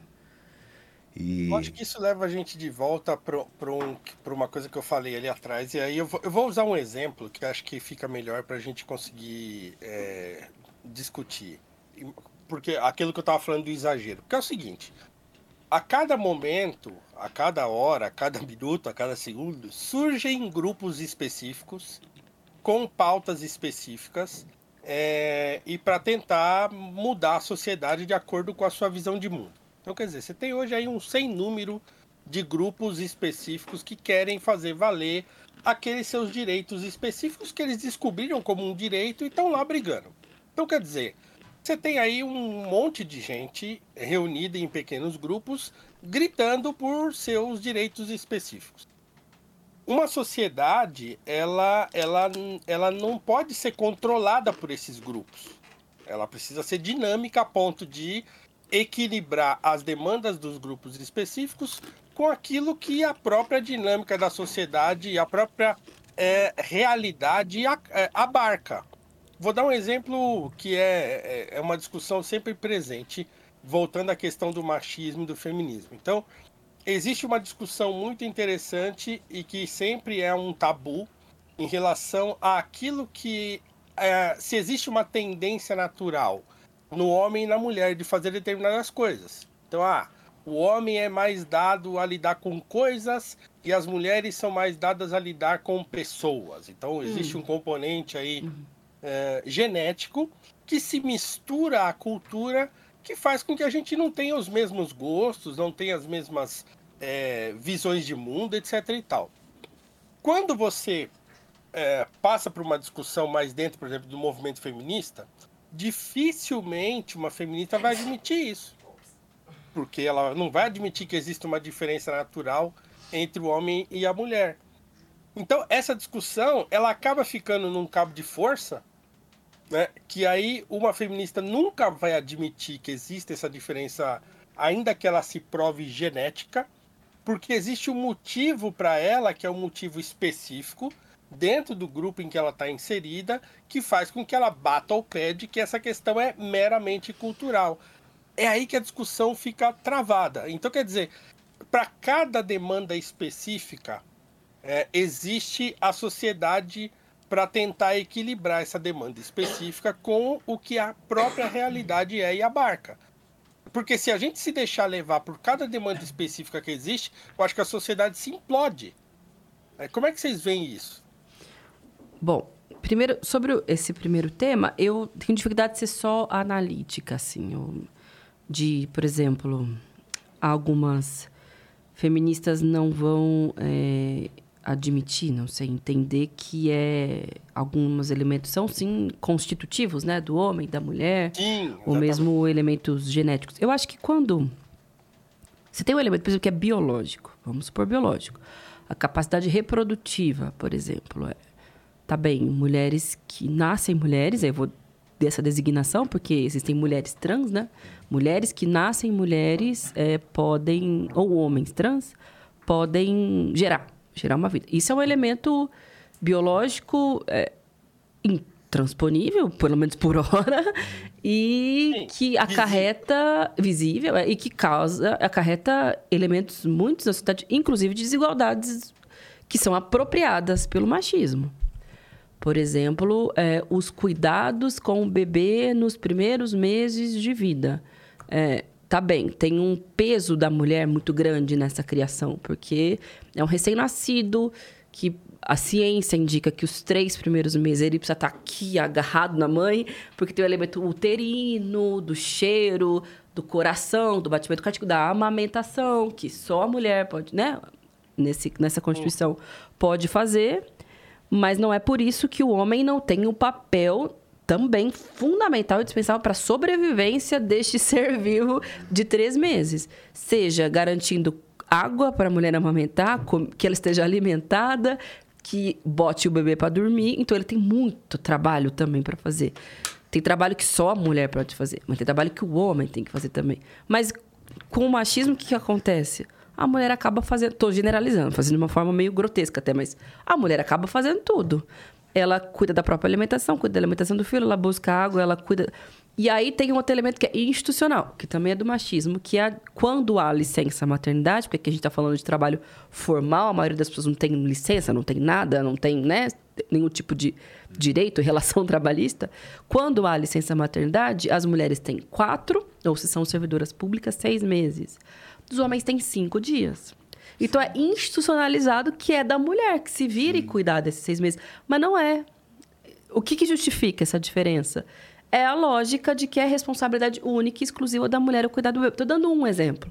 Tem um aspecto biológico, tá bem? Mas o aspecto biológico ele é apropriado pelo machismo para justificar e aí fica irracional. Não é genético, não é biológico. É o machismo que faz as coisas serem assim. Mas então, é, por isso que eu quero dizer que eu não sei ser só analítica. Eu tô é, justificando, defendendo, na verdade, essa não, figura que você criou da feminista, entre aspas, fanática, né? Que é, aponta que tudo há um machismo. Porque se você for cavucar, tem sim, entendeu? É isso que eu quero dizer. E esse não, exemplo. Bem, mas eu, esse eu, exemplo... eu só queria. Eu, mas é, eu queria. A gente tem. Eu não estou falando especificamente disso, porque isso também é fácil da gente visualizar. Mas em questão, por exemplo, de, de gosto, por exemplo. De, de gosto pelas coisas. Então, existem estudos muito sérios que dizem: olha, o homem se interessa por determinadas coisas e a mulher se interessa por outras. Tipicamente é assim. Né? Essas coisas se entrecruzam culturalmente e até geneticamente, às vezes, em relação à, produção de testosterona e tal. Mas, tipicamente, é, as mulheres têm uma tendência a um olhar mais humano e o homem tem uma tendência a um olhar mais mecânico. Então, essa é uma, uma constatação da medicina, da biologia e coisa e tal. Se você fala isso é, é, para feminista, para uma feminista e tal, e pro, pra, dentro do movimento feminista, isso é inadmissível. Porque aí você teria que admitir uma série de é, variações que existem na sociedade que seriam, entre aspas, naturais. Eu não estou dizendo uma opressão, eu não estou dizendo machismo, nada disso, tá? Eu só estou dizendo que, que, claro que o machismo vai se apropriar disso. Mas a gente não pode negar que isso existe quando existe a constatação de que existe. E não simplesmente negar o problema e falar, não, não, não, isso aí não existe, isso aí é só social e pronto, acabou. Né? Então, como é que a gente lida com isso? Porque parece que, parece que ao longo da história humana, é, mulheres têm um comportamento. Comportamento não, mas mulheres são diferentes de homens. Né? E, e, são diferentes até no modo como veem o mundo e como se comportam e como querem se comportar e ver e fazer as coisas no mundo. Então isso vai estabelecer uma diferença entre nós que é natural.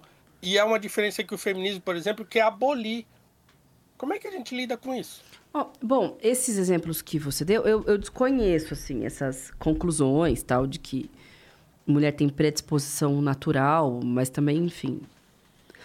É, Considerando que isso existe... Com o Paulo nisso, depois, eu tenho uma opinião quanto a isso, depois eu quero falar depois de você. Não conheço, mas considerando que isso existe, eu acho que a chave da questão é o quanto o machismo se apropria disso para criar desigualdades e distanciar os homens Exatamente. e as mulheres, entendeu? Sim, é, isso eu concordo. E, enfim, tá bom, eu como... Eu, Sâmia, não, não vou dizer que isso é de todas as mulheres, mas eu, Sâmia, gosto muito, por exemplo, de música. Não sei se é um bom exemplo, vai. Vamos lá. Gosto... Música talvez não seja um exemplo muito... Tá, eu gosto muito de música. E vamos supor que mais mulheres gostem de música do que homens gostem de música. É, a possibilidade que eu tenho de ter acesso à música, de me tornar uma profissional da música, de o que está na música, é tudo permeado pelo machismo. Então, por isso que eu acho que é inevitável esse, essa crítica, né? esse ponto de vista que as mulheres têm de questionar o quanto é natural, o quanto é gosto, o quanto não é. Até porque, vamos supor, a mulher supostamente é mais apta ao trabalho do cuidado, né, do que o homem. Não, mas cuide do bebê porque você cuida melhor do que o homem. O homem é desajeitado, ele é meio grosseiro, ele é meio bruto, ele não sabe pegar um bebê no colo, ele é muito forte, ele pode machucar um bebezinho. É melhor que a mãe cuide. Isso é natural isso é cultural? Peraí, é, por que, que um homem não, também não pode segurar um bebê no colo? O homem é mais forte, portanto, ele tem aguenta mais segurar um bebê do que uma mulher. Pode ser questionado sobre outra forma. É, o homem, o, ele tem enfim, como a mulher tá ali amamentando, tá puérpera, tá com as consequências ainda do parto, né? Isso que é uhum. ser puérpera, que talvez seja um, tema não, um termo não tão, é, não é muito usado. Com, tão usado. Ela é pós-parida, né? Digamos assim, ela acabou de parir, então ela tá ali numa... O homem tá com muito mais energia, tem muito mais condição de cuidar. Então, o problema é que tudo acaba sendo apropriado. Então, mesmo que possa haver essa possibilidade de ser um elemento genético, natural, é, ele vai esbarrar no machismo. E eu acho que é daí que gera esse incômodo e talvez a dificuldade de ter esse ponto de intersecção, entende? Porque tudo acaba sendo apropriado e cultural ou institucionalmente é, imposto contra as mulheres. Sim, mas a gente não vai. É, então, mas o problema é que se esse elemento natural existir, que assim, existe uma diferença entre natural e naturalizado, vai. Então vamos fazer Boa. essa diferenciação. Uhum. Então, quer dizer, o machismo pode naturalizar um comportamento errado em nome dessa natureza, certo?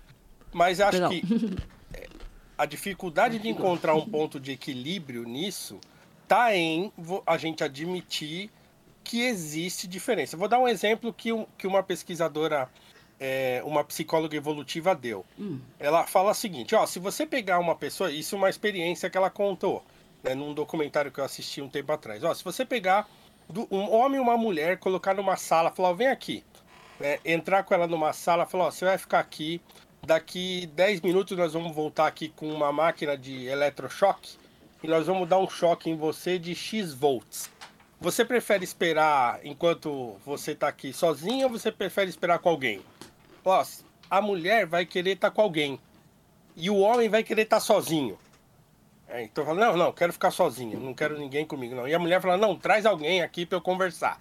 É, então, é um tipo de, de, de comportamento que seria natural entre homem e mulher. O homem gosta mais de ficar sozinho em situações de tensão e a mulher gosta mais de compartilhar, de conversar em situações de tensão. Essa é uma coisa que poderia ser admitida por todo mundo. O problema são os desdobramentos disso. Né? É que isso vai extravasar tanto para uma apropriação e naturalização do machismo, como para uma negação total dessas diferenças do feminismo, que vai fazer com que a gente nunca se encontre e converse sobre isso e se coloque no mundo e na realidade como ela é e fique tentando construir uma realidade, tanto uma realidade machista que é falsa, quanto uma realidade feminista que também é falsa. Entendeu? Eu eu acho que nesse caso, por exemplo, eu acho que tem mesmo, né? Tem tem a diferença, tem as diferenças, tem coisa de fato que é coisa de homem e coisa de mulher. Acho que a nossa dificuldade é o valor que dá para essas coisas, né? Você, vai ter trabalhos que o homem vai, vai desempenhar melhor por, fisicamente e tal. E vai ter trabalhos mais intelectuais que eu acho que a mulher desempenha bem melhor. Acho que o, o problema está no valor que a gente dá, dá para isso, porque acaba que acaba que a mulher ganha menos, né? E voltando ao exemplo, você usou o exemplo do, da licença maternidade, uhum. que por coincidência, hoje o professor de futebol do meu filho falou: Ó, oh, meu filho vai nas... é, tá para nascer semana que vem, segunda tal, e eu vou ter cinco dias. Aí eu fiquei: cinco dias? Não fiquei pensando, né? E porque minha mãe é funcionária, foi funcionária, funcionária pública e eu sei que é seis, seis meses, meses, né? Tal. Funcionário público. E aí Mas pro homem tá. também cinco dias, se for funcionário público. Cinco dias, né? É. Porque ele é funcionário público, né? Ele é professor Ah. Uhum. da- do clube lá. E aí eu fiquei pensando, né? Por cinco dias é muito pouco. Só que aí que tá. Vai depender de como ele vai se apropriar disso, né? Porque ele pode ficar revoltado e falar, não, eu quero ter seis meses também porque eu quero estar ali na, na- com o filho, quero estar na criação ali. Ou ele pode também já, já pensar, pô, é porque é coisa É de dela. mulher, é dela, é isso, responsa dela, eu vou continuar aqui trampando. Minha responsa é trampar, é estar trampando para levar Comida o- casa. Comida para casa É. e tal, porque é uma ideia que já vem já vem institucional, é, já vem Por exemplo, a mulher ficava mais construída em casa assim, e o né? homem trabalhava mais fora, né? Então ele ficava cinco dias só porque precisava voltar para o trabalho. Não necessariamente porque é o trabalho da mulher, mas porque antigamente já era assim. Então se tem que mudar hoje, ah, tudo bem, muda.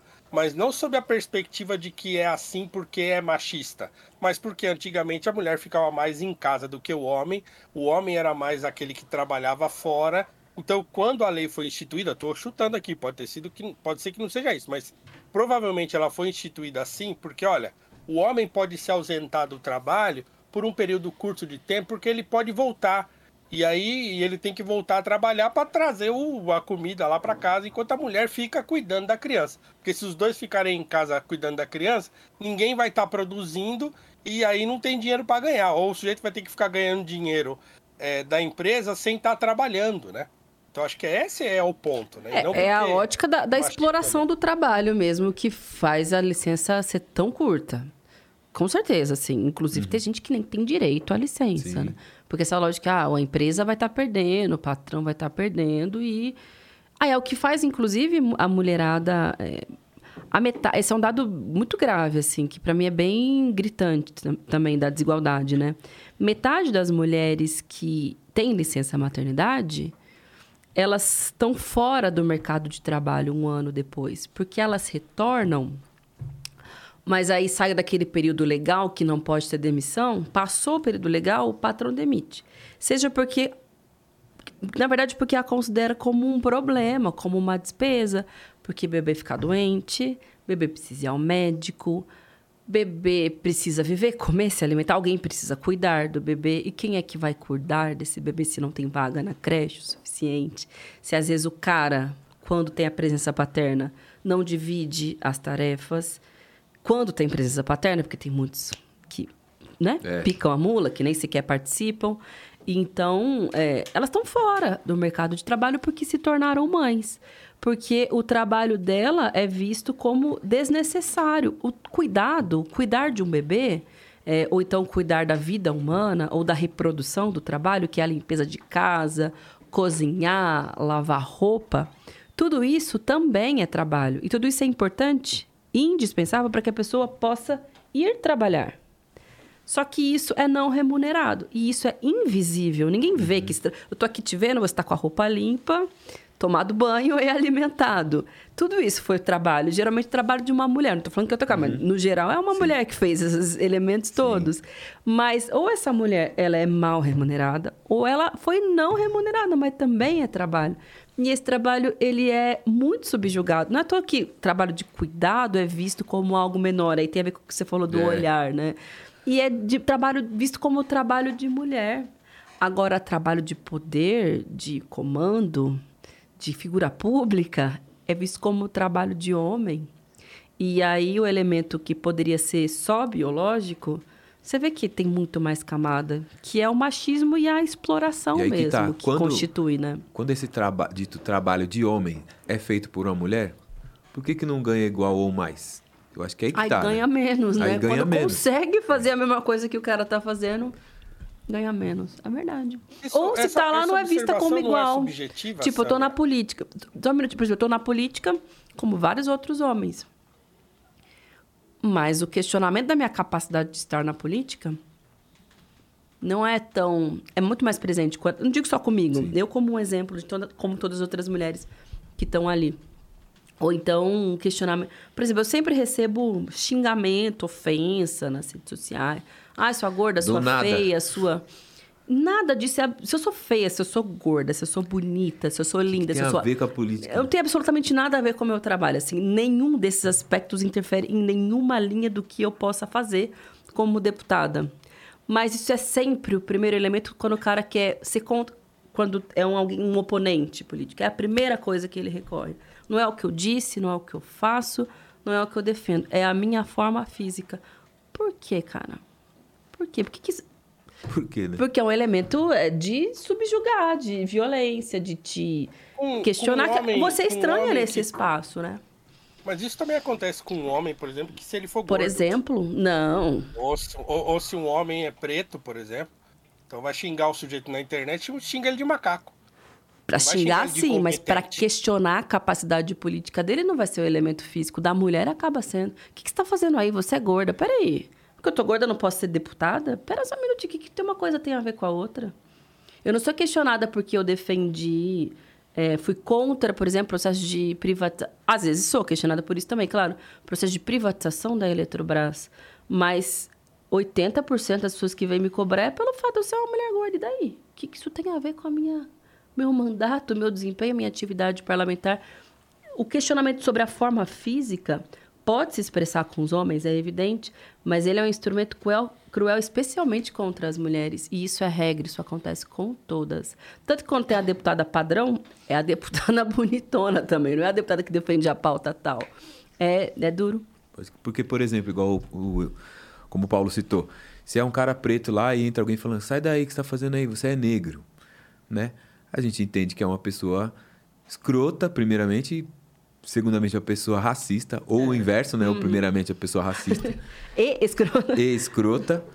Agora, se, se é alguém falando da sua aparência física, física talvez não tenha esse mesmo, essa mesma coisa de, pô, esse, esse cara com certeza é um escroto, né? Se é no caso, é, às vezes, sei lá, a pessoa é homofóbica, faz um comentário homofóbico, e aí não é de primeira que a gente fala assim, "Ah, essa pessoa com certeza é escrota e homofóbica. Não é estranho? É, mas. Mas isso é, é muito comum. Isso acontece todos É os dias. comum. É muito, muito, muito comum. E na, na política, quando você vê. É sempre é um instrumento utilizado contra, contra mulheres ou contra negros. Eu concordo completamente contra LGBTs. É absolutamente comum de acontecer. Eu- quero voltar na questão do trabalho. Essa Ah, tá. do- Sim. É, por exemplo, vocês falaram aí, ah, porque ah, o trabalho de cuidado é menos valorizado. Eu não sei se a gente pode passar uma régua assim, né? Por exemplo, existem psicólogas que ganham um dinheirão, que custam caríssimo a- a- uma consulta. Existem escolas de educação infantil que custam caríssimas, que estão em bairros aí de elite, em que aquelas professoras assim, que cuidam de criança lá ganham uma nota. Mais do que eu que dou aula no estado, por exemplo, para adolescente da periferia. Então, assim. Mas esses casos É. existem, mas eles são a exceção. A regra. Não, eu acho que é ele. outra. Eu, eu não A regra é que o inverso. Eu acho que eles estão num, num lugar onde eles têm de estar. Agora, assim, quando a gente olha no panorama de profissões, sim, de maneira geral, aí você pensa assim, ah, quais são as profissões que pagam mais no Brasil? E por que, que elas pagam mais? Ah, tem uma questão de complexidade, tem uma questão de status, então tem uma De série trabalho de fatores. intelectual de, ou físico, Isso, essas coisas. Né? Isso, tem uma série de fatores que fazem com que algumas profissões paguem mais e outras paguem menos, certo? Uhum. Isso não significa que em todas as profissões que pagam mais estão os homens e em todas as profissões que pagam menos estão as mulheres. porque- Quando há homens e mulheres na mesma profissão, as mulheres ganham menos. Essa é a questão. É, é- Os dados são: as mulheres é ganham dificilmente 30% a menos que os homens, e se for uma mulher negra comparada com um homem branco, chega a ganhar, ganhar 70% a menos, desempenhando a mesma função. Citou educação infantil. É, a maioria da educação infantil é de mulheres, professoras, né? Professoras de educação infantil. Na universidade, a maioria de professores universitários é de homem. Eu fiz letras. Meu curso era um curso majoritariamente feminino, nos bancos da sala de aula. Professoras eram cerca de 20% do curso, professoras universitárias. Conforme você ia avançando, mestrado, doutorado, você via menos a presença de mulheres. Se eu for falar de negras e de negros, então, eu fiz USP, uma USP pré-cotas, eu não tenho esses dados de antes, mas devia ser ainda mais gritante a diferença. É.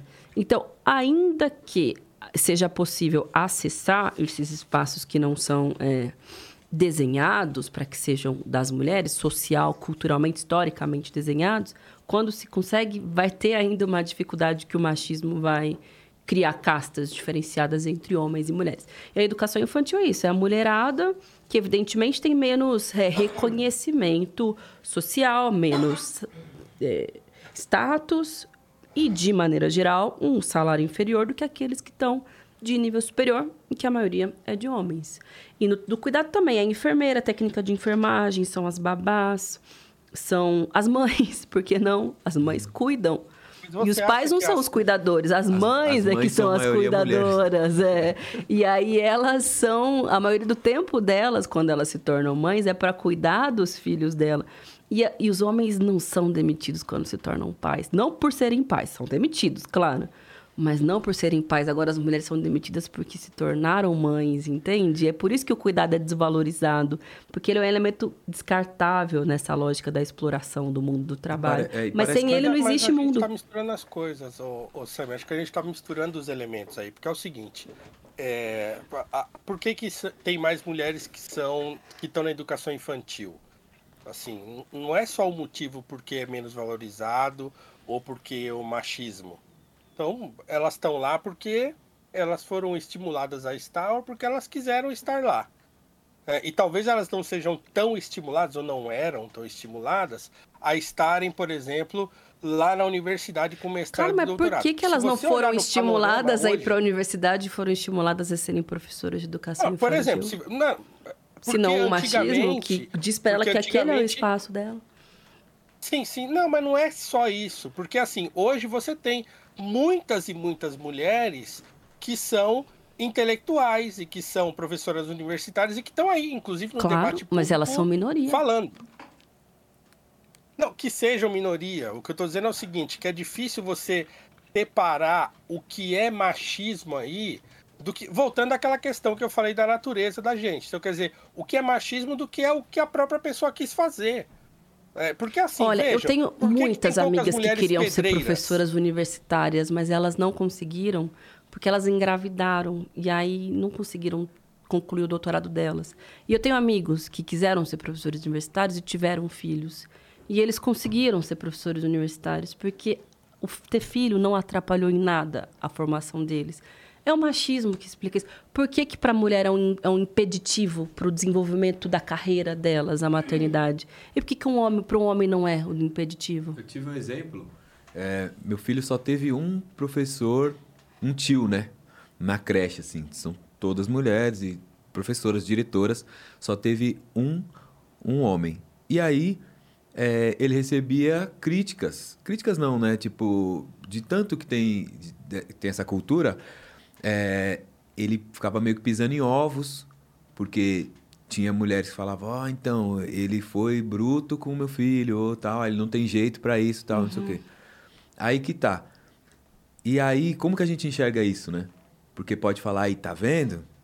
Homem também sofre, ou não sei o quê. Só que, o que eu, o que eu entendo, o que a gente pode entender disso, essas, essas pessoas, essas mulheres que criticavam ou que criavam coisas para desmerecer o trabalho dele, foi justamente por causa do machismo que estão nelas.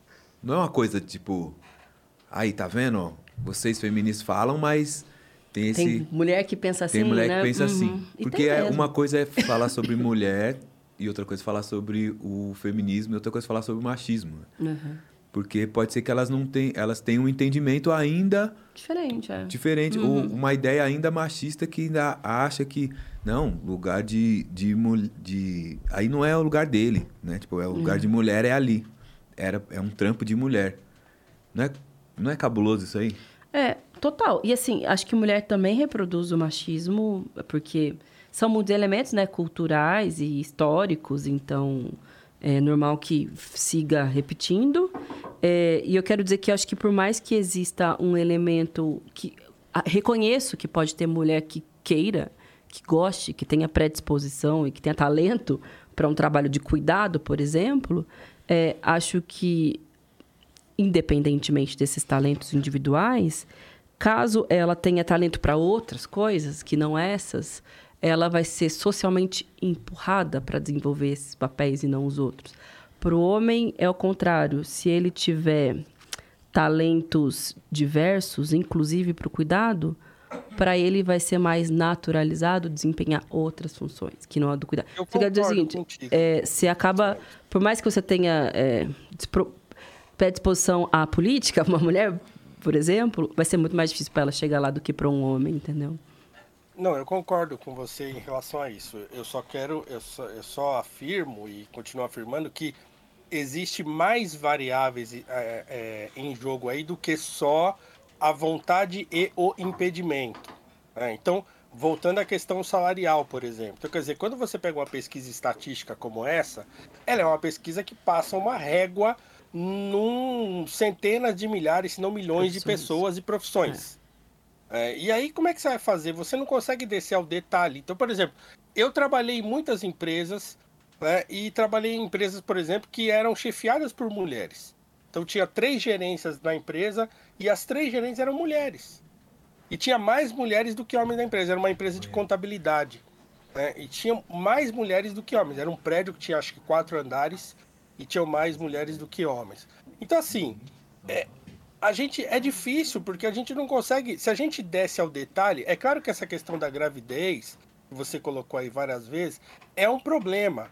Ma- Mas é um problema que hoje em dia ele é mais fácil de resolver do que era antigamente. Então por isso que talvez hoje essa discussão seja mais importante, porque agora dá para a gente encontrar um espaço onde a mulher consiga é, é, tocar a vida com sua criança pequena. Por exemplo, hoje tem creche, tem lugar que a mulher pode deixar o filho ainda novinho, então ela não precisa ficar seis meses cuidando lá junto, 24 horas e tal. Ou tem situações que a mulher pode levar a criança para o trabalho, sei lá. Então, hoje tem mais possibilidades para que essas coisas se resolvam do que antigamente. Então, é claro que a gente precisa discutir isso. né? E é claro que ao longo do tempo, essa coisa que a gente está chamando aqui de machismo foi se apropriando disso para tornar esse espaço exclusivo de homem. Então, tudo isso está em discussão. Né? mas eu, eu, eu, gost- eu não abro mão da ideia de que existem muitas outras variáveis em jogo na hora de a gente avaliar como é que as pessoas se comportam, entende? Então, assim, porque fica parecendo que tudo aquilo que a mulher não consegue é o machismo e tudo aquilo que ela consegue, ela consegue porque ela foi empurrada para lá.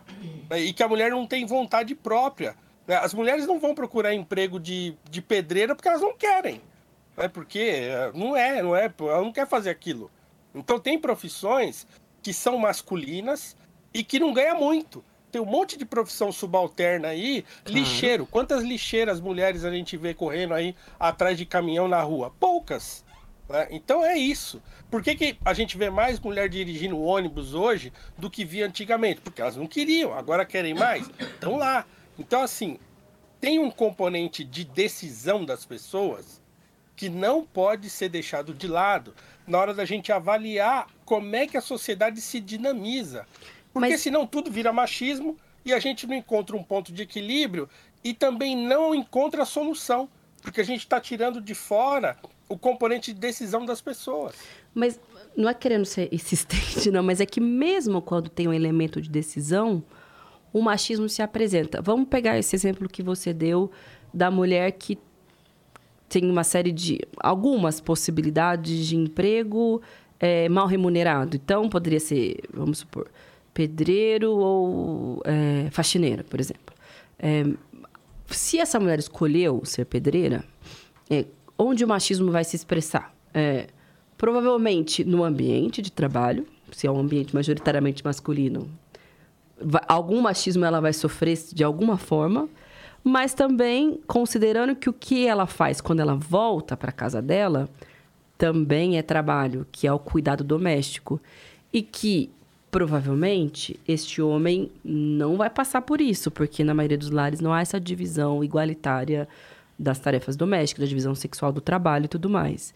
Então, mesmo quando ela consegue ter essa escolha, que seja uma escolha consciente, o machismo vai se apresentar como um dificultador para que ela possa exercer a escolha dela, como o homem exerce a escolha dele. Ele vai ter que trabalhar só no emprego de pedreira.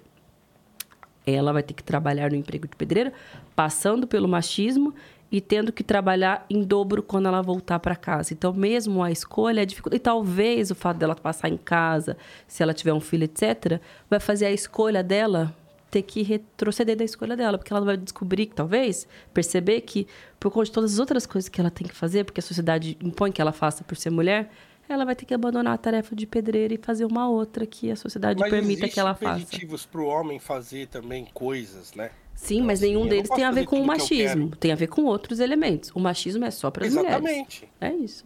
Sim, mas, mas assim, ah, o que você está chamando de machismo pode ser também uma limitação natural nossa. É então que tem esses coisa que exemplos não que eu dei fazer. foram só machismo.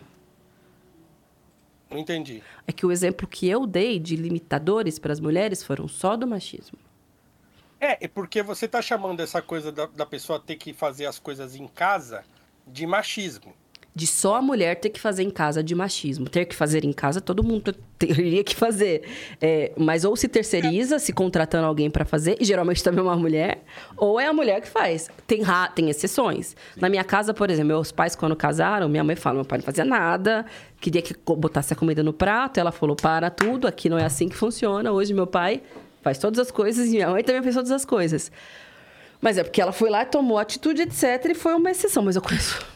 Gente, os lares não são assim que funcionam. Se no Mas seu é vamos dar assim, um se no seu é assim, parabenizo, mas não é assim que funciona. Se a gente der um salto 300 anos para trás, vamos imaginar, a gente tem que dar um salto e tentar se imaginar nesse mundo 300 anos atrás, que não tinha tantas profissões, não tinha tanta, é, tanto recurso, o mundo era muito mais precário, muito mais é, é, difícil, é, muito mais violento, tinha muito menos controle das coisas e tal. Nesse mundo aí, que era desse jeito, 300, 400, 500 anos atrás, mil anos atrás, né? qual que era o espaço para o machismo nessa coisa aí de ter que fazer, da mulher ter que fazer um tipo de trabalho e o homem ter que fazer outro? Tudo era um machismo. Como assim? O fato de que ela, o homem podia fazer umas coisas e as mulheres não? Não, não é que podia, né? É que, por exemplo, é o que eu tô falando. Imagina um mundo de 500 anos atrás, né? mil anos atrás. O mundo de mil anos atrás é muito diferente do mundo de agora. Então agora nós temos 300 mil profissões que mulheres e homens podem escolher exercer. Antigamente você tinha duas, três profissões, ferreiro, sei lá, soldado e sei lá o que. Não tinha muita coisa para fazer. É, a- os lares eram muito mais vulneráveis, é, as pessoas viviam em Menos lugares muito tempo. mais insalubres, as mulheres tinham muito mais filhos, porque não tinha nenhum tipo de controle, então as mulheres tinham muito mais filhos. O homem tinha essa responsabilidade da guerra, toda hora tinha uma guerra, tinha que sair correndo e não sei o quê. Então, esse mundo assim, precário, é, qual é o espaço para a gente falar de machismo num mundo precário como esse, num mundo que me parece que a divisão do trabalho precisa acontecer para a sobrevivência, inclusive da família, das crianças, da mulher e do homem. Claro, a divisão sexual do trabalho, ela é parte constitutiva de diferentes modelos de sociedade. Ela é hoje no capitalismo avançado, mas ela já foi anteriormente numa sociedade é, feudal, por exemplo. Existe divisão sexual do trabalho é natural. E essa categoria de machismo, ela é utilizada para elementos da contemporaneidade, ou seja, uma categoria que você vê como um instrumento apropriado, como a gente já disse, para aprofundar as desigualdades entre homens e mulheres, relação de poder, etc, etc. Se você for para outros modelos de sociedade, talvez não seja o machismo como esse conceito, que é mais da contemporaneidade, mas você vai ver também desigualdades entre homens e mulheres, divisão sexual do trabalho, maior exploração da mulher, diferente. Mas é porque daí você está fazendo um recorte, talvez muito grande, em que esses conceitos que a gente utiliza hoje são difíceis de serem aplicados porque é um outro modelo. Tem, teve modelos societários que eram modelos matriarcais, por exemplo, em que as mulheres eram quem iam para caça, quem traziam a comida para casa. Eram lares comunais em que era uma, ou seja, a figura Onde da mulher era. Você tem um, tem um lugar que era assim? Já teve, ao longo da históora da humanidade, sociedades que foram matriarcais. Eu nunca ouvi falar nenhuma, um nome tem um, de uma que tenha sido assim. Tem um livro bem... Pior ainda, né? É, tem um livro bem interessante de ser lido que chama é, A Divisão... Que é? A História da Família, do Estado e da Propriedade, da Divisão do Trabalho. O Engels? Exato que fala das é. sociedades comunais, da lógica matriarcal. Ah, mas, mas, eu queria. Não, mas não, não, especifica, né? Porque eu quero imaginar uma sociedade como essa, como é que fazia com as crianças, com os filhos. Como assim? Mas por, por que, que os homens não é, podem assim, cuidar uma, dos uma, filhos? Eu não entendi qual que é a, a dificuldade de imaginar isso acontecer. Eu imagino isso acontecendo muito bem. Não, porque não tinha mamadeira, não tinha, não tinha bebê conforto, Entendeu? As mulheres tinham muito mais filhos e, e tinha muito mais tá criança bem, tudo casa. bem. Uma coisa é um é. bebê recém-nascido, como eu disse, que tem necessidades que são físicas, que são biológicas. E eu acabei de passar Exatamente. por isso. Eu reconheço e nem por isso o homem. Mas uma coisa é quando a criança é um pouco maior e por que, que ela não pode ser cuidada pelo não, homem? Bem. Depois que ela já tudo começa não, a não. se alimentar, viver, o homem cuida tão bem quanto a mulher. Tudo bem, mas vou dar um exemplo. Minha mãe teve três filhos, um atrás do outro. Então, meus três irmãos têm um ano de diferença, eles três. Eu nasci dez anos depois. Então, imagina uma mulher com três filhos, criança dentro de casa, os três em idade pertinho, um com um ano, outro com dois anos, Minha outro com três assim anos. Também. Num mundo desse de sociedade matriarcal que você está falando aí, que ela tem que caçar e que não sei o quê, esses três filhos aí pequenos, que ainda estão amamentando, vão ficar com quem? Vai ir junto? Mas, eu, mas é, uma, é um outro modelo de sociedade que a gente está pensando. Exatamente. Não é o trabalho como a gente o reconhece hoje, nem o, o sair para o alimento. É tudo, tudo muito diferente. A gente está usando Exatamente. conceitos de agora para entender uma sociedade que não, era baseada em é, outra é, forma. Eu quero, o que eu quero fazer é exatamente me transportar para lá. Então, é porque por que, que eu estou querendo fazer? Eu estou querendo fazer um recorte entre o que a gente chama de machismo hoje e o que a gente chamava de outra coisa antigamente. Porque assim, há quem diga, por exemplo, que o machismo sempre existiu. Não, o mundo sempre foi machista. Aí tá, tá bom, então imagina uma sociedade mil anos atrás com essa configuração maluca. Então, quer dizer, um mundo precário, as pessoas moravam em, em casa de pau a pique, sei lá o quê. É muito mais difícil, cheio de bicho, cheio de gente em volta tentando invadir o lugar, com guerra acontecendo a todo instante, com a mulher tendo muitos filhos, imagina 7, 10, 15 filhos, né? tinha um monte de filhos, né? E, e uma organização do entorno familiar muito é, complexa. Então tinha que cuidar dos bichos lá, que tinha que. Da, dos próprios animais, tinha que cuidar da horta, tinha que cuidar das crianças, tinha que cuidar da própria uh, casa. E o homem tinha que caçar, ia, tinha que ir para guerra, tinha que ir para não sei o quê. Essa divisão sexual do trabalho, ela existia porque era uma questão de sobrevivência e não exatamente do machismo. É, então, é um outro modelo de sociedade onde a ideia de machismo não cabe. Então, eu estou fazendo um recorte para dizer, ah, tudo bem, então a gente pode pensar o machismo como um fenômeno moderno. Você concorda com isso ou não? Olha, eu não tenho, assim, conhecimento histórico, científico, para detalhar o detalhamento do modelo social anterior à, à forma como o capitalismo se organiza, a sociedade moderna. Agora, fato é que o machismo como ele é um instrumento de violência ou de dominação, ele pode sim ter se expressado numa sociedade anterior a esse modelo que a gente conhece. É, alguma desigualdade entre homem e mulher, um não poder para a mulher que significa um poder para o homem, isso pode ser definido como machismo. É, tenho poucos elementos e modelos e entendo que a divisão sexual do trabalho corresponda esteja a serviço de um modelo de produção, né? que é isso que acontece hoje, é, como foi em outros modelos de sociedade.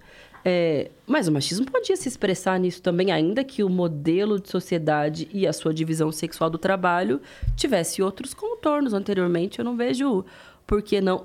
É, se a gente está falando da desigualdade de condições, do querer poder para um e do não querer poder para o outro, sim, podia haver machismo, ainda que diferente e apropriado de outra forma, com outros objetivos, mas sim. Porque, porque assim, querer poder, porque numa sociedade como essa, era muito difícil você associar essa coisa de querer. O homem não podia não querer ir à guerra, por exemplo. É, o homem não podia não querer ir arrumar o alimento para trazer, porque a mulher tinha que ficar olhando os 10 Claro, assim como o homem, hoje o homem não pode discutir. não querer poder muitas outras coisas também, que não são só ir à guerra. Não pode não querer poder ter que ter algum tipo de trabalho para ter renda, para sustentar a sua família. Muita gente né, adoraria poder não querer ter isso, mas tem que ter também. Toda sociedade tem as suas imposições e as diferenças elas surgem daí também da relação de privilégio, muitas vezes, que uma pessoa tem em detrimento da outra.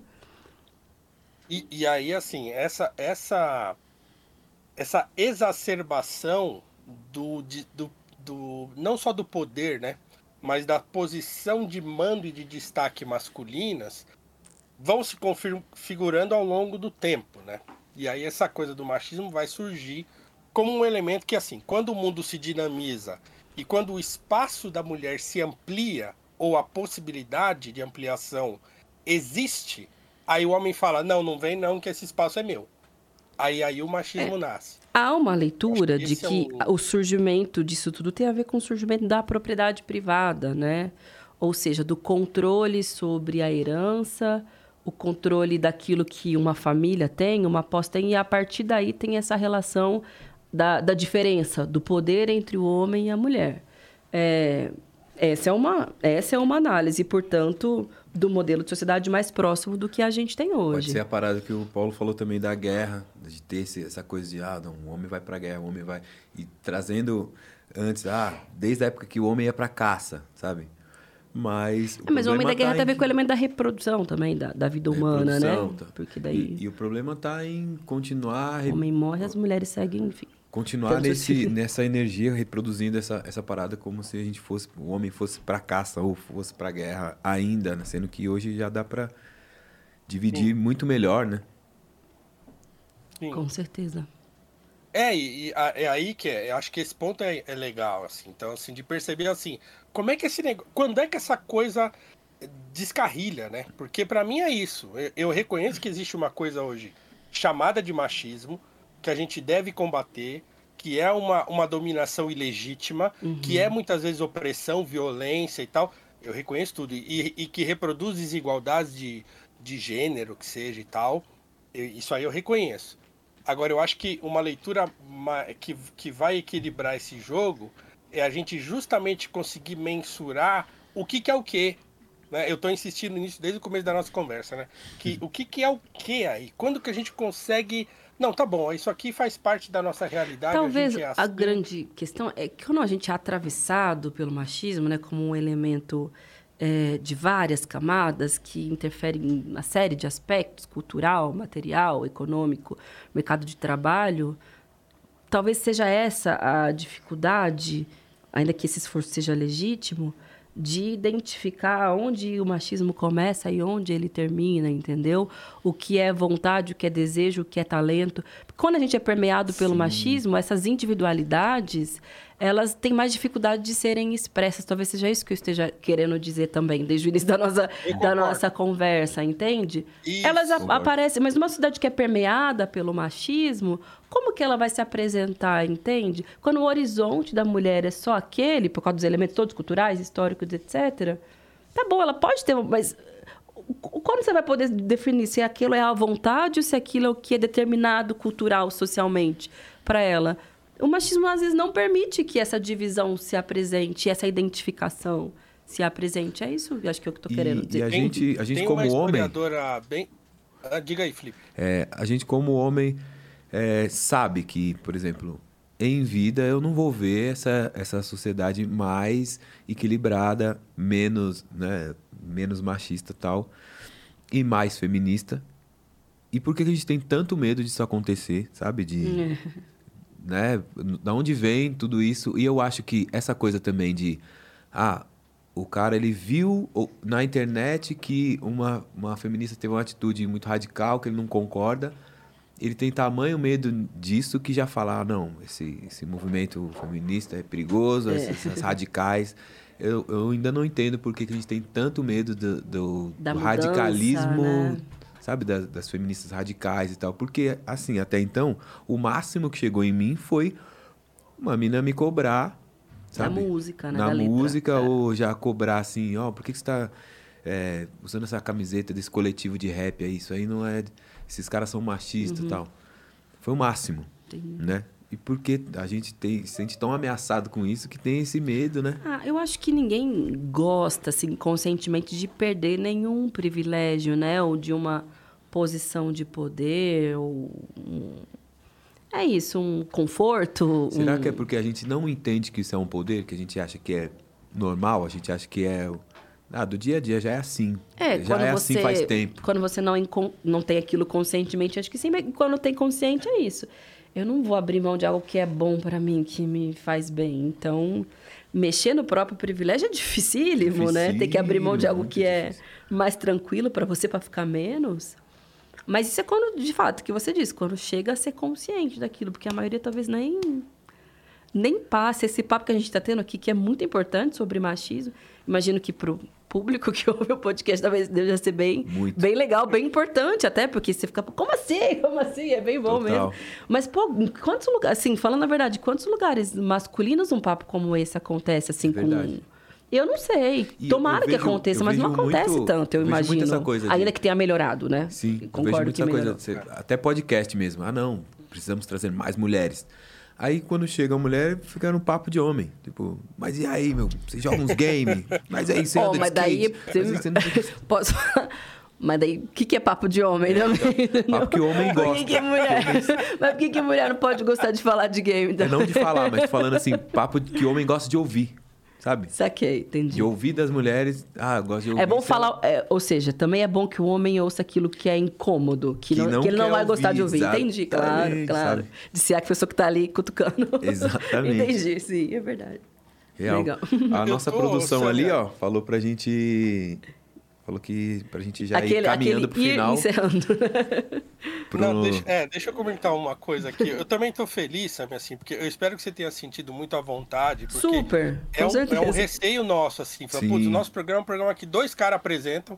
Sim. né? Então, existe uma possibilidade muito grande da gente tomar conta do, do negócio Sim. e mal deixar você falar. Então, o meu medo, eu tô sentado Mas isso não aconteceu, gente, de verdade. de- Tranquilo. cadeira, Pô, eu fico feliz. Na boa. Fico- não, porque você pergunta, eu assim, respondo. Pergunta, caramba. respondo, de boa. Eu que interrompi, até peço desculpa, mas é que é mania. Não, assim, gente, eh, tinha um- uma vontade nossa mesmo de que você se sentisse super à vontade. É claro que o assunto é, é sempre controverso e, são discussões que a gente não vai esgotar, mas essa reflexão que a gente faz e que eu às vezes dou aqui uma apertada pra gente fazer, eu acho super importante, assim, acho super legal que você esteja disposta a esse diálogo. Pô, eu tô feliz pra caramba, assim, de, de que a gente conseguiu conversar pra caramba aqui. Quem vai assistir depois o programa, ou quem tá vendo agora, tá vendo que a gente tá num papo super dinâmico e tentando equilibrar as nossas visões de mundo. E essa é a proposta do nosso programa. Muito legal. Então é, eu sim. tô felizão. E é assim. raro, é que difícil acontecer, né? Porque, como você bem disse, é, é um tema que desperta também muitas paixões. Tem, tem uma hora que eu falei, ah, é difícil ser analítica nisso, eu vou entrar. Mas como uma pessoa que está defendendo a figura da feminista radical, né? Ou, enfim, fanática, né? Fazendo uma caricatura, do que quem está só tentando observar o assunto. Mas é porque mexe com paixões mesmo. Quando você é convicta, né? Quando você faz parte de um movimento, você vai defendê-lo e talvez um esforço que nem sempre é simples é você traduzir, né? Ou seja, eu estou muito acostumada a falar com as minhas, né? Aham. Com é, ou quando eu estou ali no parlamento, por exemplo, que ali não são as minhas definitivamente, nem os meus, são pessoas que pensam muito diferente de mim, que antagônicos, etc. Ali é o meu espaço de confronto. Então, eu não estou nem aí, eu estou no confronto, estou na batalha, estou na luta. Se a pessoa vai ficar.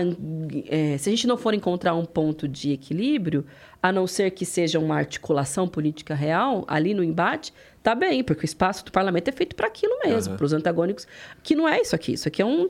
Né, é conversar. Então. Ah, acho que foi, foi bem legal para tentar encontrar essas. E tentar se. É porque eu sei que, às vezes, a, é, o militantez, né? Uhum. Pode dizer. o militantez nem sempre ele é. Ele também é uma linguagem própria, né? Aí falando uma pessoa que fez letras. Mas é real, os nichos sociais vão criando a sua própria linguagem, sua própria forma de É expressar. verdade. E aí. Precisa desarmar um Total. pouco também. Eu acho que vezes. já é tão difícil conseguir um equilíbrio. Imagina o que o lado mais extremo, mais radical, está propondo. Que eu acho que talvez nem seja tão equilibrado, mas colocando assim os pés no chão, a gente sabe que é difícil até conseguir um equilíbrio. Imagina o que o, o- a parte mais radical está propondo, né?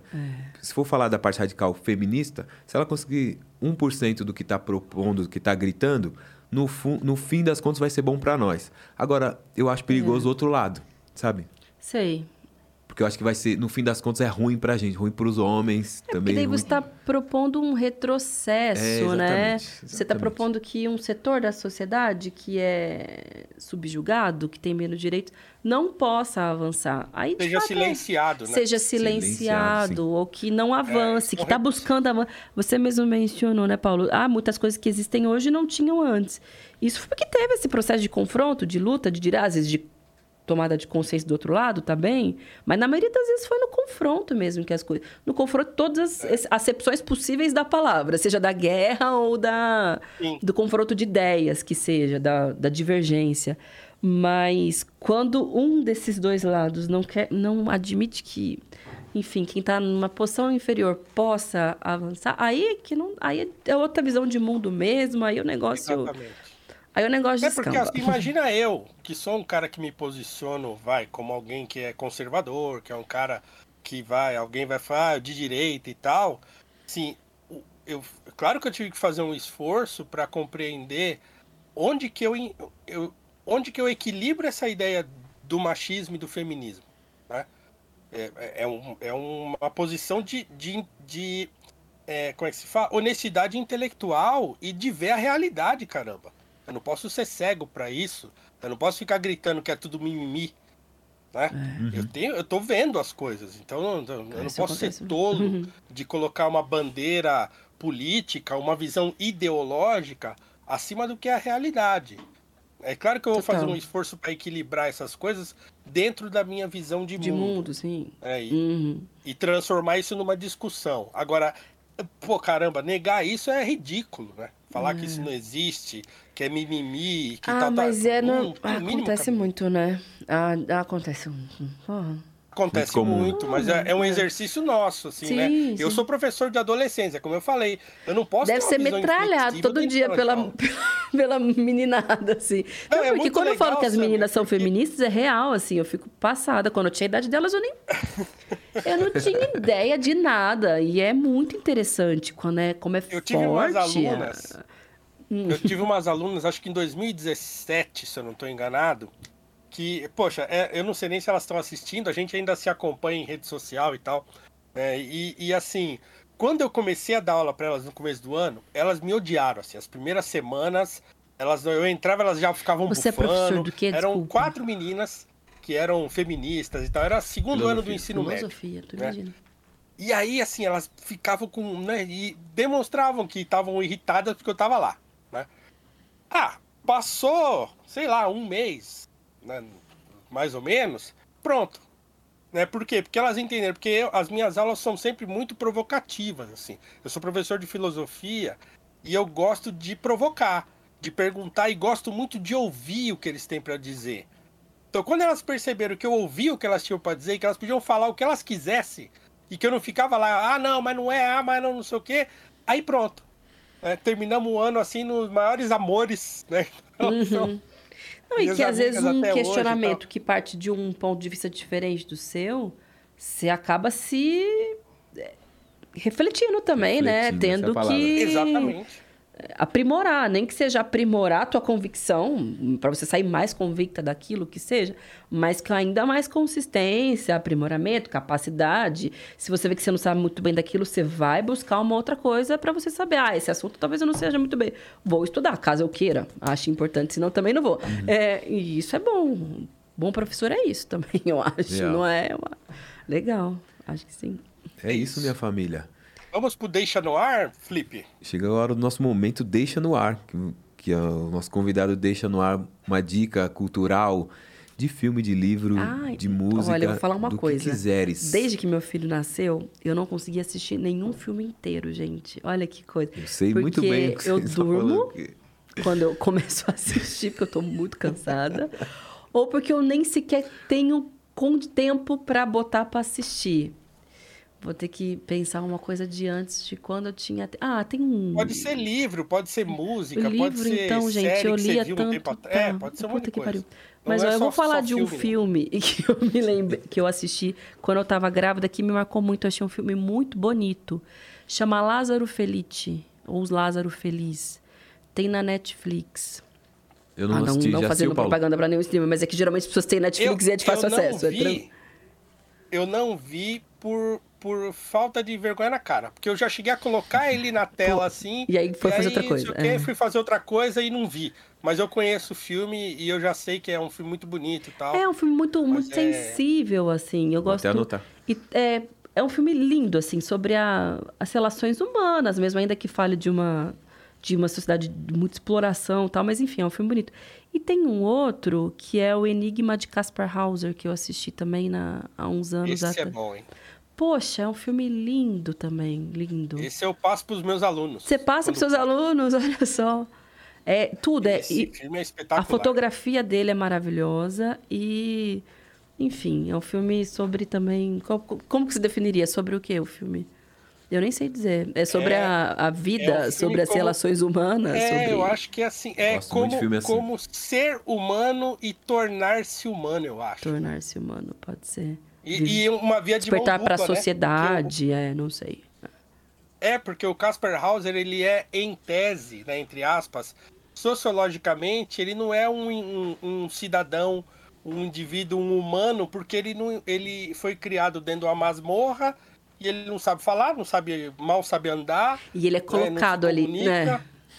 Exatamente. Não- é uma sem história... dar spoiler, mas é porque é uma história muito. Não dá spoiler é, exato. não, hein? Que eu não assisti ainda. Não, Ó. não é porque é uma história muito difundida que se transformou num filme, né? Que dizem que é verídico. Eu não sei se é verdade ou não, mas é lindo demais. E Então, o primeiro é... é Lázaro Feliz, Lázaro ou Felice. Lázaro Feliz, né? Que é a, a tradução dele. E eu acho que foi na Netflix, hein? É que eu assisti. Agora, Netflix, tá um lá. livro, já que a gente está falando de, de Por feminismo, vou falar de um livro feminista.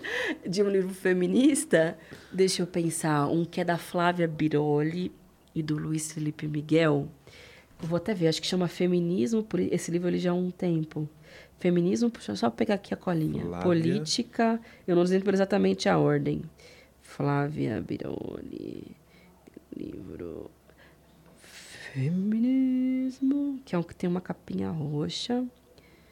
Porque já que a gente falou tanto de feminismo, é isso, é feminismo e política. Essa é exatamente a ordem, não é política e feminismo. Que é. É isso, são vários temas sobre o feminismo e política no Brasil para a gente entender ou criticar que seja, mas é que acho que é bem introdutório, ele é legal. Boa. Eu indico esse. Eu indico esse. Maravilha. Ó, Samia bem. Bonfim, sigam muito, tá? Fala suas redes. Massa, falo assim, é...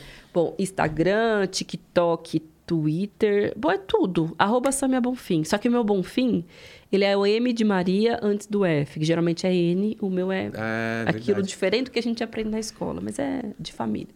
Alguém uma vez botou isso no cartório e ficou por gerações. Então é bom Bom B-O-M-F-I-N. M de Maria de novo. Ah, São dois Maria. M's, isso. E aí eu tô em todas elas porque tem que estar hoje, gente. Você não tá em todas as Hoje tem redes. que ser, né? Não, ainda mais na, na- Isso é outro assunto. Mas ainda mais na política, com essas coisas de fake news e. Sim, hein? Pô, você tem que estar em tudo e produzir conteúdo pra caramba e tentar furar as bolhas. É, tem que estar lá. Então estamos. É isso, minha família. Isso. É isso. Fala aí, Paulão. Samia, obrigado, viu? Obrigada, E Paulo. Pena que você não pode estar você- aqui também com essa Covid. É, não, mas a gente um dia, um dia estaremos juntos. Espero que você volte no nosso programa. Volto, um gente. dia. Obrigada, eu gostei Já muito. Espero fica o convite aí. Tá gostado. E assim, é, espero que quem assistiu também tenha gostado. E, e eu acho que foi um- uma conversa diferente do que as pessoas até estavam esperando, né? E, e acho, Acho que, que sim. por isso que foi especial, porque tem sempre aqueles que ficam esperando aquele confronto mais acirrado da política. Mas é uma discussão que você faz toda hora. Se o cara entrar na internet lá e procurar você debatendo, tem um monte. Tem. Né? Então eu acho que foi, foi legal, foi um papo que foi para um caminho interessante que Sim. vai é, fazer a gente refletir bastante. Quero te agradecer muito pela sua presença. Obrigado pela paciência aí com a gente. Espero que você volte. É isso aí, Samia. Valeu demais. Obrigada, gente. Volto sim, me convidem, que eu volto. Já está e foi bom convite. demais falar sobre isso com, com todos vocês também que estão nos ouvindo, nos assistindo. Valeu. É isso. Sigam muito Samia Bonfim. Sigam muito Noar Podcast, Noar PDC, Noir PDC em todas as redes, tá? Sigam muito Paulo Cruz PHI. É isso. E sigam muito Felipe, e Felipe Flip. Flip. Valeu, geral. É isso aí, gente. Valeu, geral. Tamo junto. Até semana que vem. Vamos que vamos. Bom final de semana a todos. Obrigada. Tchau, gente. Tchau. Fé. Amplify your career through training and development solutions specifically designed for federal government professionals. From courses to help you attain or retain certification, to individualized coaching services, to programs that hone your leadership skills and business acumen, Management Concepts optimizes your professional development. Online, in person, individually, or groups, it's training that's measurably better. Learn more at managementconcepts.com. That's managementconcepts.com. It is Ryan here, and I have a question for you. What do you do when you win? Like, are you a fist pumper? A woohooer, a hand clapper, a high fiver. I kind of like the high five, but if you want to hone in on those winning moves, check out Chumba Casino. At chumbacasino.com, choose from hundreds of social casino style games for your chance to redeem serious cash prizes. There are new game releases weekly, plus free daily bonuses. So don't wait. Start having the most fun ever at chumbacasino.com. No purchase necessary. Group. Void were prohibited by law. See terms and conditions. 18 plus. Lucky Land Casino asking people what's the weirdest place you've gotten lucky? Lucky? In line at the deli, I guess? Aha, in my dentist's office. More than once, actually. Do I have to say? Yes, you do. In the car before my kids' PTA meeting. Really? Yes. Excuse me, what's the weirdest place you've gotten lucky? I never win and tell. Well, there you have it. You can get lucky anywhere playing at LuckyLandSlots.com. Play for free right now. Are you feeling lucky? No purchase necessary. Void where prohibited by law. 18 plus. Terms and conditions apply. See website for details.